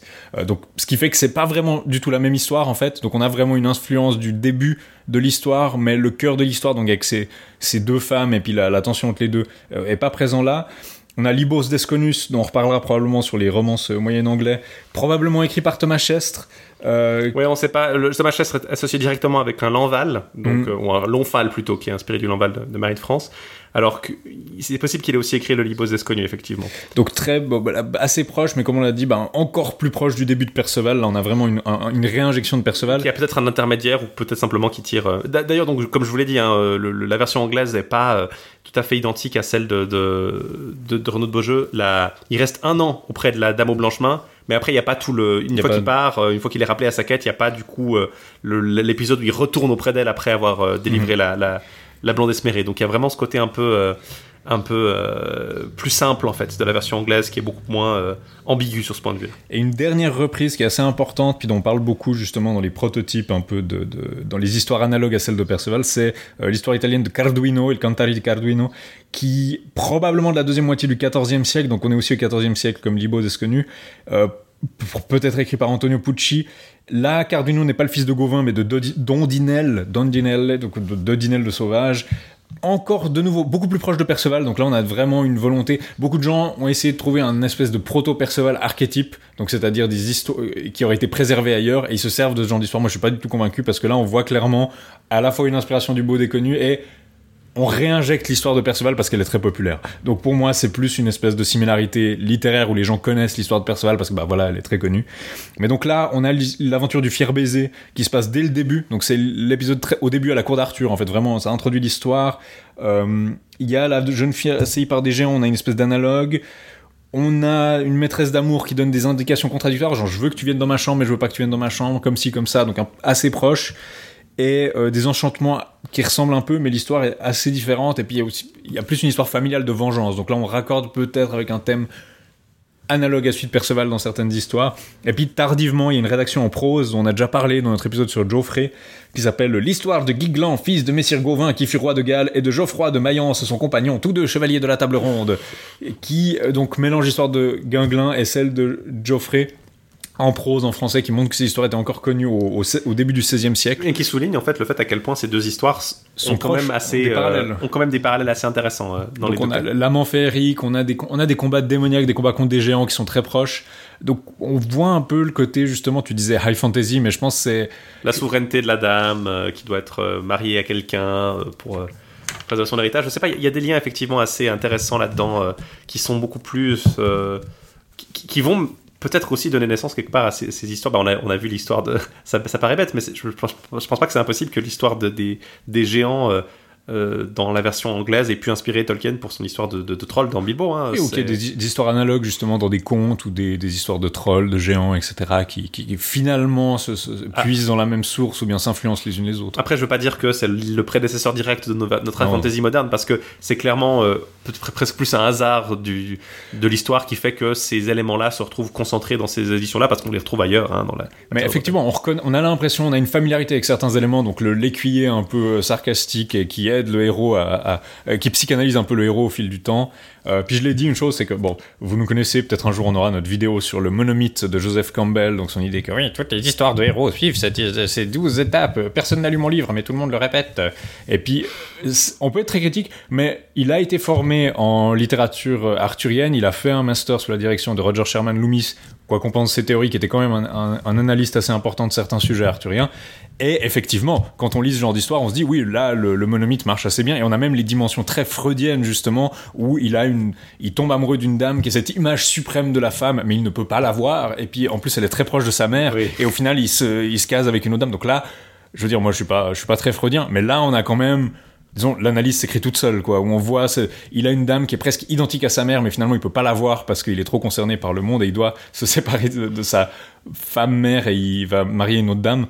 Et aussi, euh, tu l'as dit, ben, la, séparation entre une dame au blanchemin et une dame dont on insiste sur la blondeur, ben, on a peut-être la séparation entre Iseu la blonde et Iseu au blanchemin qu'on trouve dans l'histoire de Tristan. Il y a, vraiment, euh, c'est vraiment pour ça que c'est un, récit intéressant, je pense. Et là, c'est c'est vraiment un de ces récits que j'ai pas de peine à vous recommander à lire.